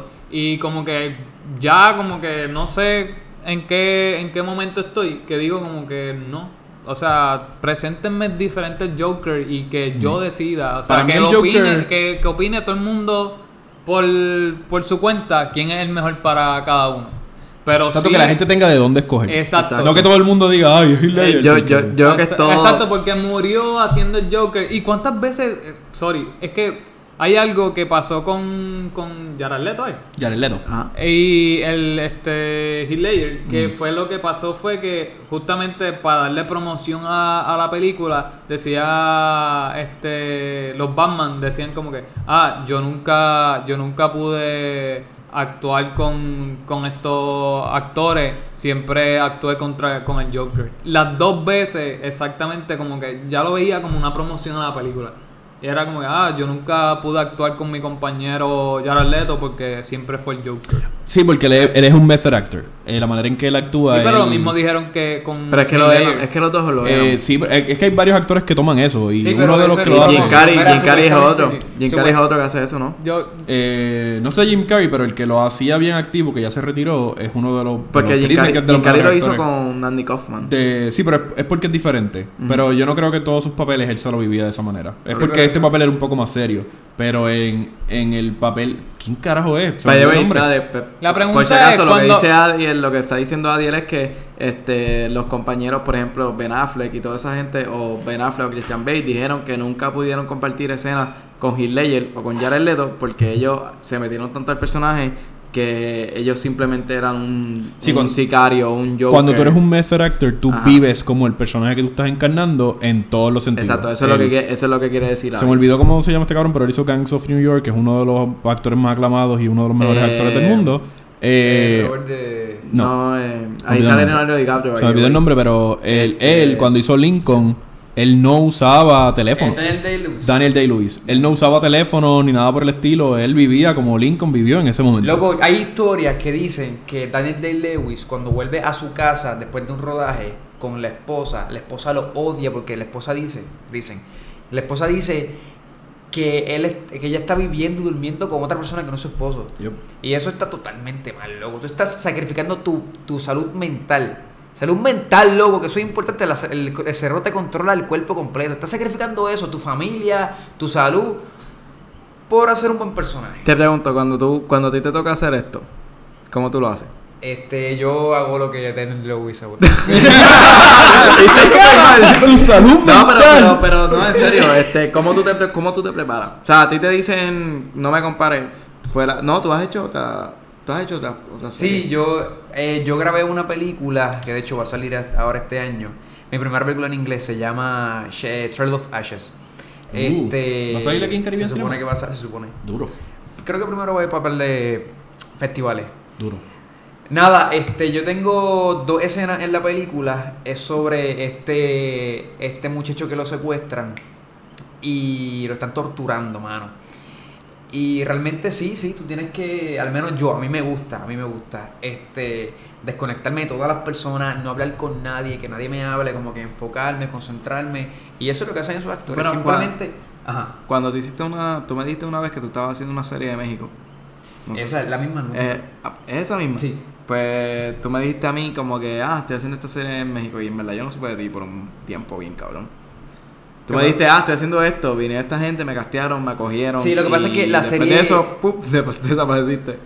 Ah, no, no, no, pero sí, sí, no sé, simplemente estaba ocupado en la universidad y eso, pero no es como me fui, no Te es como que me fui a un hotel. a- Te dejó en visto y ya, bro. la vida del personaje. Exacto. Pero sí, ah, eh, es un método que a mí me funciona. Y lo digo que es jodón para la mente, cabrón, porque realmente tú como que te sientes, o sea, eh, si tú, si, si tú tienes que meterte en la, en la, en la psiquis de una persona, de un asesino, o de, de, de un violador, o de, o, de, o de alguien malo, cabrón, tú tienes constantemente pensamientos malos. Y pues lo usas, cabrón, lo usas. Y la escena que es hija de puta. Pero después, cabrón, la escena se acabó y tienes que seguir con tu vida, tienes que ir a estudiar, tienes que ir a ver a tu familia. Y es como que puñete estar con ese bad trip una semana entera. No es bueno. Y yo no lo hago de esa manera. Digo, yo no lo hago a esa escala que lo hace Daniel de Lewis o, Christian Bale. o u otros actores. Pero cabrón, tú sabes lo que es que supuestamente Daniel se va para unos bosques para allá y sin celular y sin nada, con una neverita, empieza a leer los textos y lo dejan solo un mes. Eso está cabrón. O sea, él, eso lo quiere hacer él porque pues esa es su manera de actuar y le funciona. Yo- y eso o sea, yo también, lo veo, yo también lo veo como un mito y una promoción a lo que va Pero- a ser el proyecto. Bueno, pero Sí, si lo su- hacen, si lo not hacen. really. En el caso de Daniel, not really, porque Daniel se retiró. Él tiene ocho películas y that's it, y él se retiró y de- eso o sea, no estoy diciendo, cuando digo esto, no estoy diciendo que es 100% a todo el mundo. O sea, Y- posiblemente a, No, a alguna... Yo entiendo lo que tú dices, o sea, pero no, yo no creo que es que el actor lo use porque al actor le importa un bicho si de cómo mercadea la película. Eso es otro departamento completamente diferente. O sea, el, el- que el estudio use Sí, pero- esas razones para mercadear la película, esos son otros 20 pesos. Pero sí, Jared Leto es así. Él, es, él sí es un method actor. Y él no ve sus películas. Supuestamente, él ya de no ve sus películas. supuestamente él dejaba ratones muertos en los buzones y toda la cosa. I mean, Sí, sí, dicen. Maybe, maybe no es real, pero eso es lo que. Sí, es- esa es la parte donde Sí, puede ese- entrar. Exacto, ese es el marketing. Aunque te voy a ser honesto. De Jared Leto. de, de Phoenix van a decir, no sé, que... Para mí, Jared Leto no Pero, necesariamente iba a ser un mal Joker, pero porque soy- Jared Leto, el, el cabrón David, este pendejo, quien escribió el script y dirigió la película, él es un buen director, pero él escribió el script en 12 semanas.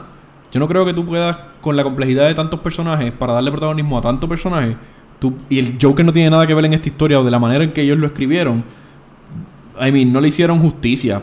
Jared hizo para mí un buen trabajo dentro de lo que tenía. que tuvo. Porque Ah, no, claro. para Yo creo que necesitaba más tiempo en pantalla. ¿Tú crees que tú puedes escribir algo bien cabrón en 12 semanas? O sea, con tanto personaje. Lo, Está lo- cabrón. Lo hago dos No, días claro. antes de entregar un informe. Embuste, Yo siempre he dicho que esa película hubiese quedado súper bien si hubiesen eliminado al Joker completo y solamente sale al final cuando salva a Harley Quinn. Sí. Que cuando el, el militar se quitaba la máscara, tuvieras a Joker. No sé y ya, qué no. más nada. Este, que te, yo no la veo.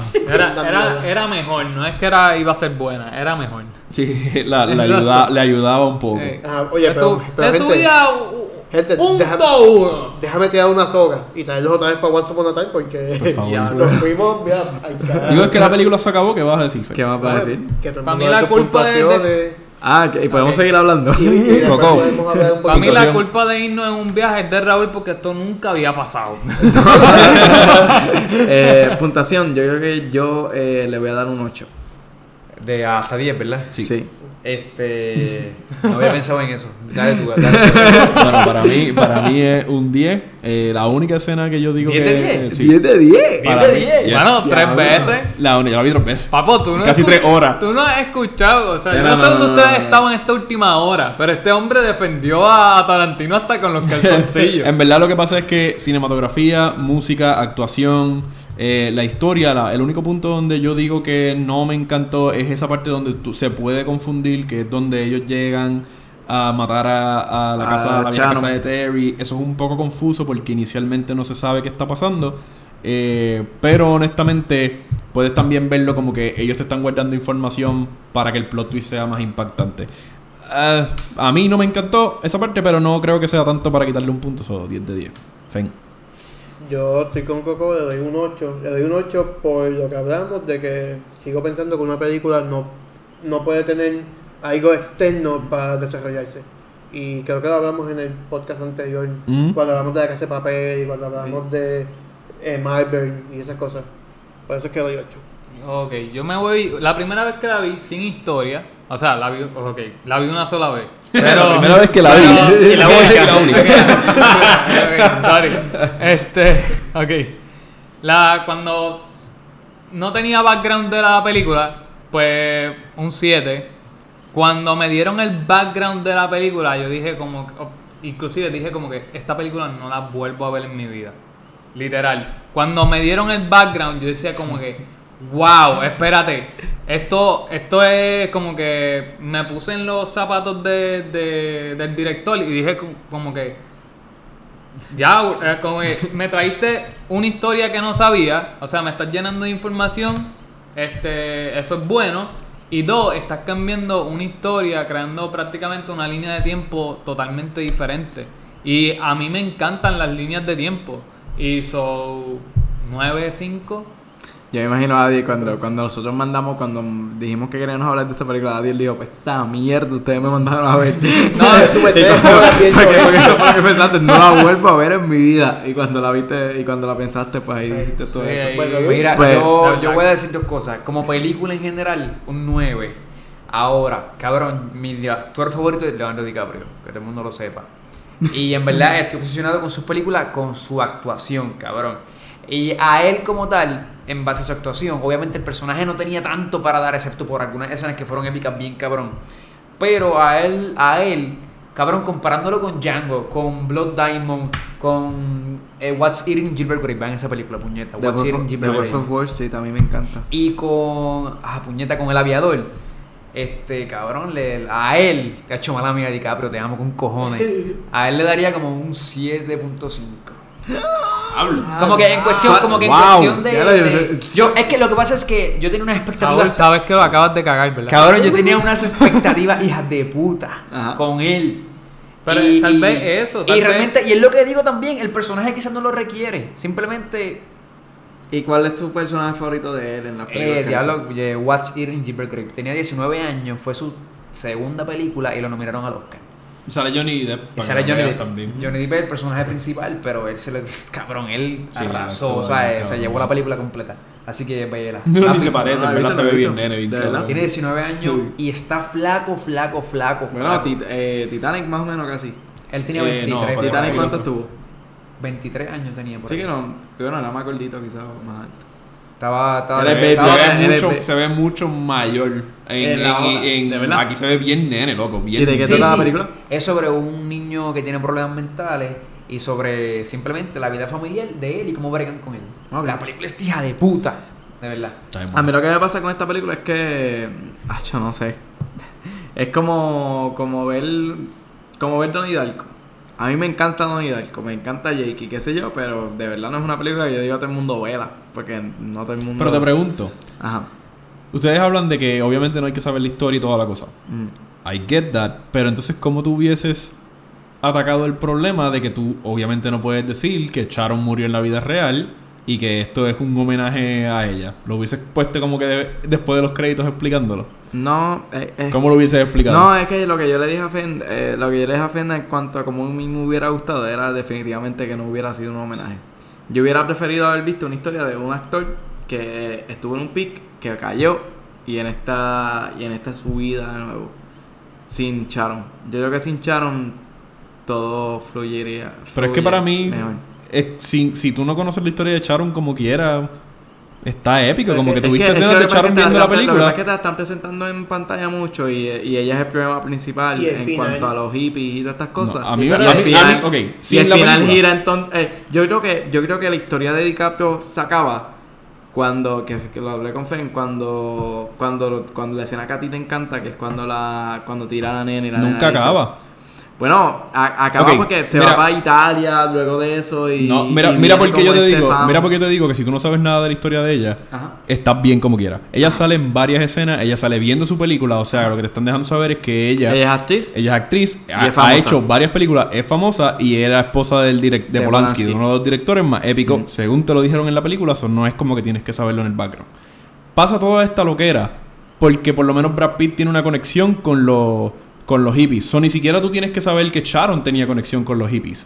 So, tú sabes que, ah, mira, ellos fueron a matar a alguien, pero se, metieron a la casa y mataron a todo el mundo. Y DiCaprio termina hablando con ella al final porque ella representa el éxito después de la caída que él tuvo y, y él volvió a subir, vuelve a Hollywood, no está pegado, nadie lo está contratando en el momento, está free agent y conoce a Sharon, que es el símbolo de éxito en la película.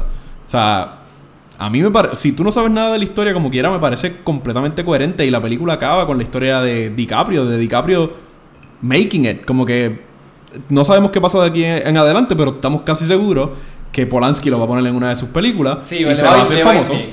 Sí. Eso, eso es lo que esta historia abierta, sin saber nada de Sharon, te deja saber. Pero si que tienes que asumir. No es que no tienes que asumir, porque tú puedes. la- Sí, es un final abierto. Es un final abierto. Tú puedes pensar lo que tú Ah, quieras. Sí, claro. Yo digo que eso es lo que representa. Pero Claro. tú puedes pensar otra cosa diferente. Que no pasó nada. Que no pasó nada. Claro, definitivamente. Claro que Pero eso es Pero lo que la, hist- eso es lo que la historia te está contando. O sea, no todo tiene que acabar feliz también. Sí, sí. ¿A usted no les dio miedo cuando Polanski invitó a DiCaprio para la casa? No fue Polanski, fue Jay. Fue Jay. Sí, eso lo dije ahorita, que, que, que, que a mí me pareció bien fetchy. Como que, ah, vengan. Y como que yo pensé que yo- hasta lo iba a matar por allí. Mucho tiempo, por mucho Y no, tiempo, yo pensé que los amigos que ella tenía en la casa con Eran los malos. Era Charles. Sí, tú me lo mencionaste. Yo Tú pensé, dijiste. Sí. y aquí los mataron a todos al final. Sí. Pero, Pero no, porque Sí. Charles lo vemos antes, antes en la película. Exacto. No, de la manera en que él actuó con Sharon hablándole y él ahí como que súper feliz de que ella por lo menos sabía quién carajo él era. Sinceramente, ahí- ahí yo, no, yo no lo noté así. Yo no noté, fe- yo no noté a él confía, nervioso. Yo lo he visto tres veces. Confía. Está bien, no, claro, no te, no te estoy No, pero diciendo, no o es porque lo estudié también, porque ¿Te pareció eh, quizás eso en un principio o algo? No, nunca me, nunca me dio miedo porque esencialmente como que no Tú sé. Quizás sabías de antemano. No, pero también él, o sea, tú dices que él sonríe, pero yo nunca le vi la sonrisa. Además, yo le vi el dedo como que loco, como que Yo le vi la como que- sonrisa como que, mmm, pasa, como que tú sabes, no, como yo le vi el película dedo de como miedo. que cuando, cuando te sacan el dedo, el dedo pulgar como que loco, como que duro. Pero- le, le hiciste, La- le le caíste bien le o algo así. Y la música es terrorífica. Así, así como que se- lo hace ver y así empieza, pero después tú la ves que se pone bien Que se sweet. pone Pero sweet. es como un piano bien Ajá, medio creepy. bien. Podemos decir que Sharon, el personaje de Sharon no. En la película quizás no es tan profundo, no lo conocemos. Cabrón, no lo conocemos. No. lo conocemos. No. No. La ven- vemos una, una imagen, cabrón, eh, hermosa, esa mujer hermosa. Vemos una, vemos un es que vemos, vemos un personaje que simplemente está viendo una vida espectacular y no vemos nada profundo, no vemos su, su, Sí. sus Por eso- sentimientos, por eso su- sus malos, sus frustraciones, no las vemos. Las frustraciones que tiene DiCaprio en esta película están cabronas. En ella no demuestra nada. Y que la película Bueno, acabe, y que la película trate de acabar con ella, pues me Sí, jode. pero por ejemplo, Pero es por eso, es porque Pero- tienes que saber por eso. ejemplo, no necesariamente, como te digo, no necesariamente. Por ejemplo, si ven Pulp Fiction, hay una escena donde el. Ah, Travolta y, y Samuel. y Samuel L. Jackson están hablando de cómo su jefe hizo lo que hizo eh, con, con uno de los empleados que estaba ligando a la esposa. Luego esa conversación dura cinco minutos. Diálogo. Ellos hablando mierda, hablando Ahí mierda de cosas, de cosas que tú no crees que te importan un bicho, pero después tú sabes. Después lo que te, está- lo que te están haciendo es building up el, el hype de lo que puede llegar a ser el jefe. Pero tú no lo sabes en ese momento. Exacto. Entonces, esto fue igual. Estas escenas de Sharon, si no estaban en la película, no cambiaban nada. Porque ellos te podían dejar saber al final que él conoció a Polanski y a Sharon, y ahí tú te imaginas como que, ah, pues mira, él va a ser exitoso de aquí en adelante. Exacto. Pero el hecho de que las pusiera ahí es como que building up el hecho de que ella es famosa y ella sale en las películas de este director porque ella se lo puede pedir. So, eh, tú estás viendo esencialmente un build up. Es como literalmente él, él está mostrando. Él lo puede poner en el background y no enseñarlo. Pero te lo enseña porque así son sus películas. Sus películas son explícitas. Enseñándote. Donde no necesariamente tienen que serlo. Donde no todo el mundo lo haría. Pero el problema, el problema de los hippies no te lo, no te lo lleva. El problema de los hippies está. Y tú debes saberlo. No, porque los hippies tienen una conexión con Brad Pitt. Pero, ok, pero no es una conexión. O sea, no es que tú sabes que los hippies están haciendo esto. No es que las, no, tú, tú no sabes que los hippies me están matando. Pero es que los hippies dijeron, ah, Charlie nos dijo que entráramos a la casa y claro, hiciéramos esto. hasta el final. So, tú pero sabes hasta que el- ellos- Hasta el final, pero tú no esperas que los hippies vayan a la casa a matar a nadie. Bueno, pero por eso es que tú tienes que ver la película completa para tener el full context.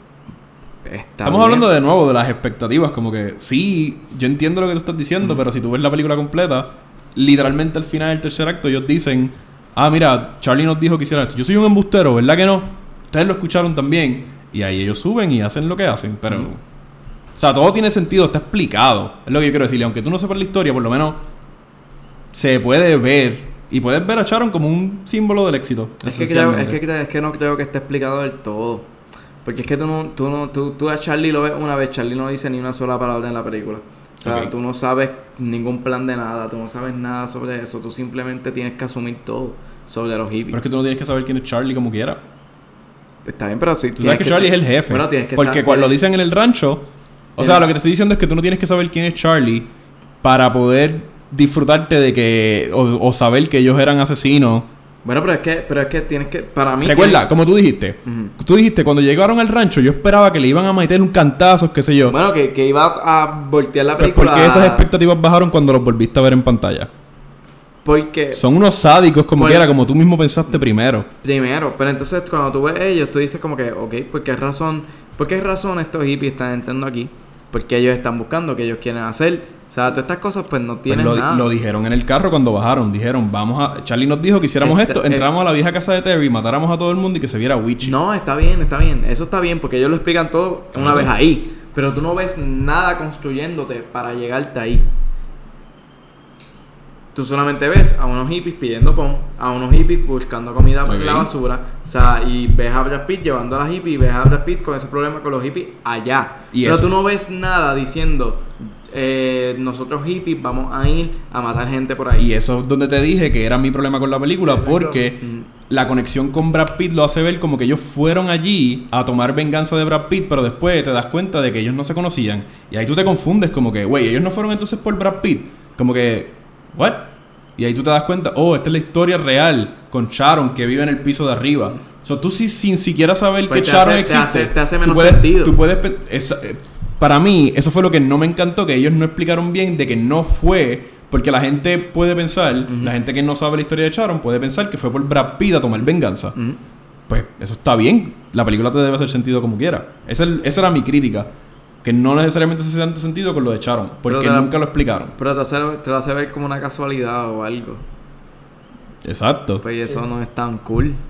Eso es lo que está cabrón, que fue por pura casualidad, ni siquiera fue... Cuando ellos se empiezan a mirar, que él le dice como, yo, yo los conozco a ustedes tres. Y ellos se miran como que... No, esa "What the escena fuck?". está cool, esa escena No, no, por eso, porque el ellos ni que- siquiera saben, porque todo fue una casualidad. Ellos entraron a la casa que no era y se encontraron Estaba- con estaba este Cliff, cabrón. estaba Cliff. Eh, No, eso está bien, está perfecto. Pero el hecho de que de, de qué los lleva ahí, pues es lo que me incomoda. Que tú no sabes nada de ellos. Y I mean- siguen resbalando lo mismo. Sí, estamos reparando lo mismo. Sí, es verdad. Estamos reparando lo mismo. A mí me incomoda eso. A mí, me- a mí me gusta, no sé si es tutorial decirlo.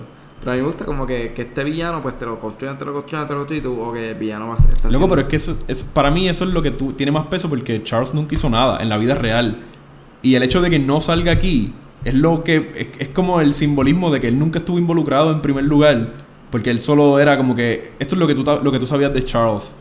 Que él era como que estaba en la Es que no sombra. subiste nada. Pues eso es lo que tú sabes en la película, de que él salió una vez.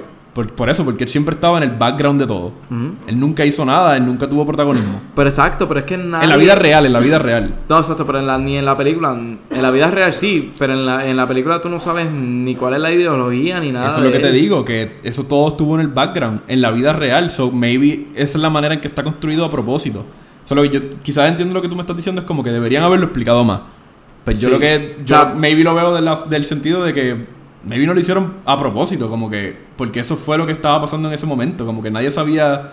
Imagínate que te- Tex lo cojan y todo eso y sí, tú por los asesinatos de momento arresten a, a Charles Manson y tú, pues carajo cogieron a este cabrón, él no fue quien los mató. Y ahí tú empiezas a No, saber la historia de no. que, diablo, mira, este cabrón lo metieron. O sea, él siempre estuvo en el background. No, pero me hubiera gustado como. Me hubiera gustado como cuando. Tú no ya estás a jugar, pero un juego. Y mala mía que me vaya así bien a lo loco.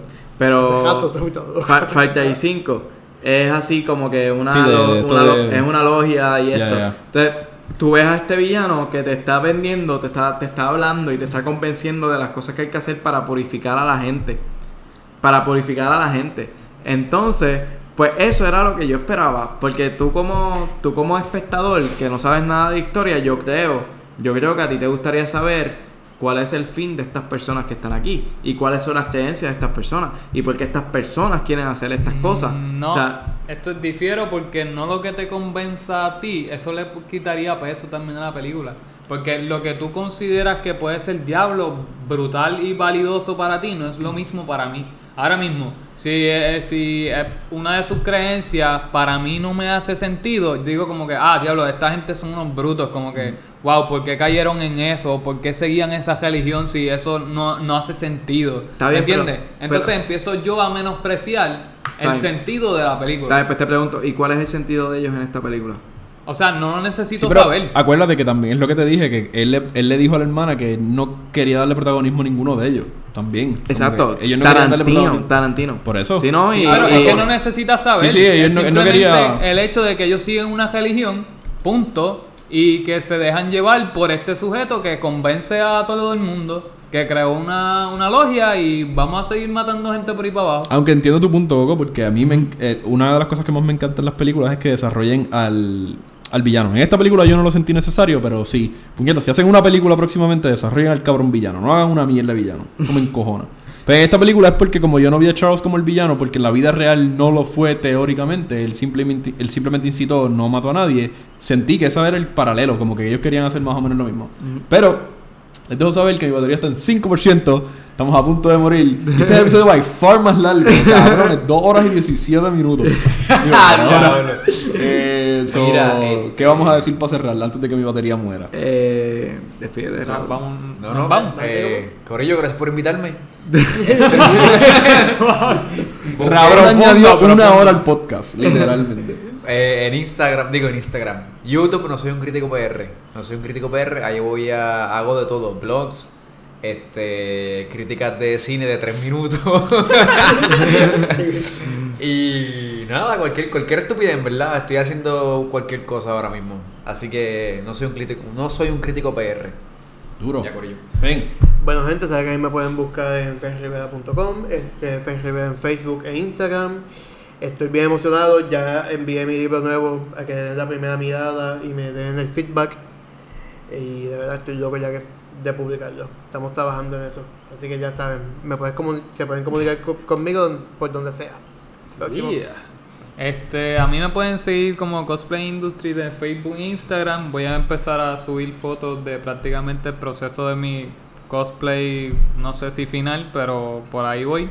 Este, de Thanos, eh, no sé cuánto mide, tiene que estar midiendo como unos 6, 7, 8 tal vez pies. Pues realmente lo empecé a hacer y olvidé el tamaño. Pero nada, este, lo importante es que esté proporcionado, que es lo más que me interesa a mí y que se parezca más de un 80%. Cosplay Industries en, en Facebook e, e Instagram. Bueno, pues nada, este, mi gente, gracias por escucharnos todo el tiempo. Eh, saben que nos pueden escuchar en tu plataforma para mí favorita, menos en YouTube, porque YouTube pues, nos borró. Yo les dije que YouTube era una mierda. YouTube es una mierda. Lo, siento, Ahora lo- sí. lo- lo siento, Luis Raúl, pero YouTube es una mierda. Mira, si quieren ver la serie No me compares, que Coco la mencionó ahorita, la pueden buscar en no me compares.primerahora.com.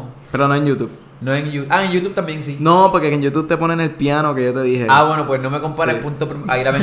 Lo que pasa es que, lo que, pasa es que yo, yo empecé a verla por YouTube y el- la persona que la subió en YouTube es tan, Oh, pone- huele bicho. No. ¿Por qué que- hace? ¿Qué hace? No, para, para evitar Para los copyright. Para, sí, evitar copyright Le pone un piano bien duro. pero de fondo, bien duro. Que yo dije, como, al principio que yo empecé a ver la serie, yo dije, ok, quizás es la música de fondo, pues Sí, para, para, para el evento. Y una escena de seria y el piano.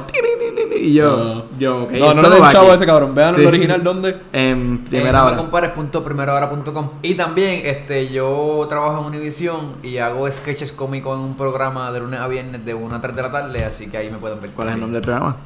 El programa se llama Ahora es. Perfecto, con Giselle Ciftedo y... Y José Santana. Giselle Ok. Cifre de José Santana. Perfecto. Bueno, mi gente, nada, eh, gracias por escucharnos. eh, vamos a estar en todas las plataformas, por ahora no en YouTube. Eh, y nada, saben que nos pueden est- este, buscar en Facebook como Volando Encantos, en Instagram también y en Twitter como Volando Encantos. Recuerden que tengo mi marca personal que es cococlorinbrand.com, eh, perdón, cococlorinstore.com. Y pueden buscarme en Facebook como Coco Clothing Store. Yo soy el modelo, papi. El modelo oficial, mi cara oficial es Luis Raúl. Y nada, gracias por escucharnos todo el tiempo. Así que nos vemos en la próxima. Nos vemos, nos vemos. Ah, lo que iba a decir es que lo de YouTube es que nosotros compramos la canción de intro, pero se me perdió el recibo. Y puse una canción con copyright, con eh, que era tenía royalty free music, pero no lo era. So, maldita sea. Anyways, nosotros buscaremos una manera de hacerlo de nuevo. Pero nada, Corillo, nos vemos y los dejo volando en Cantus.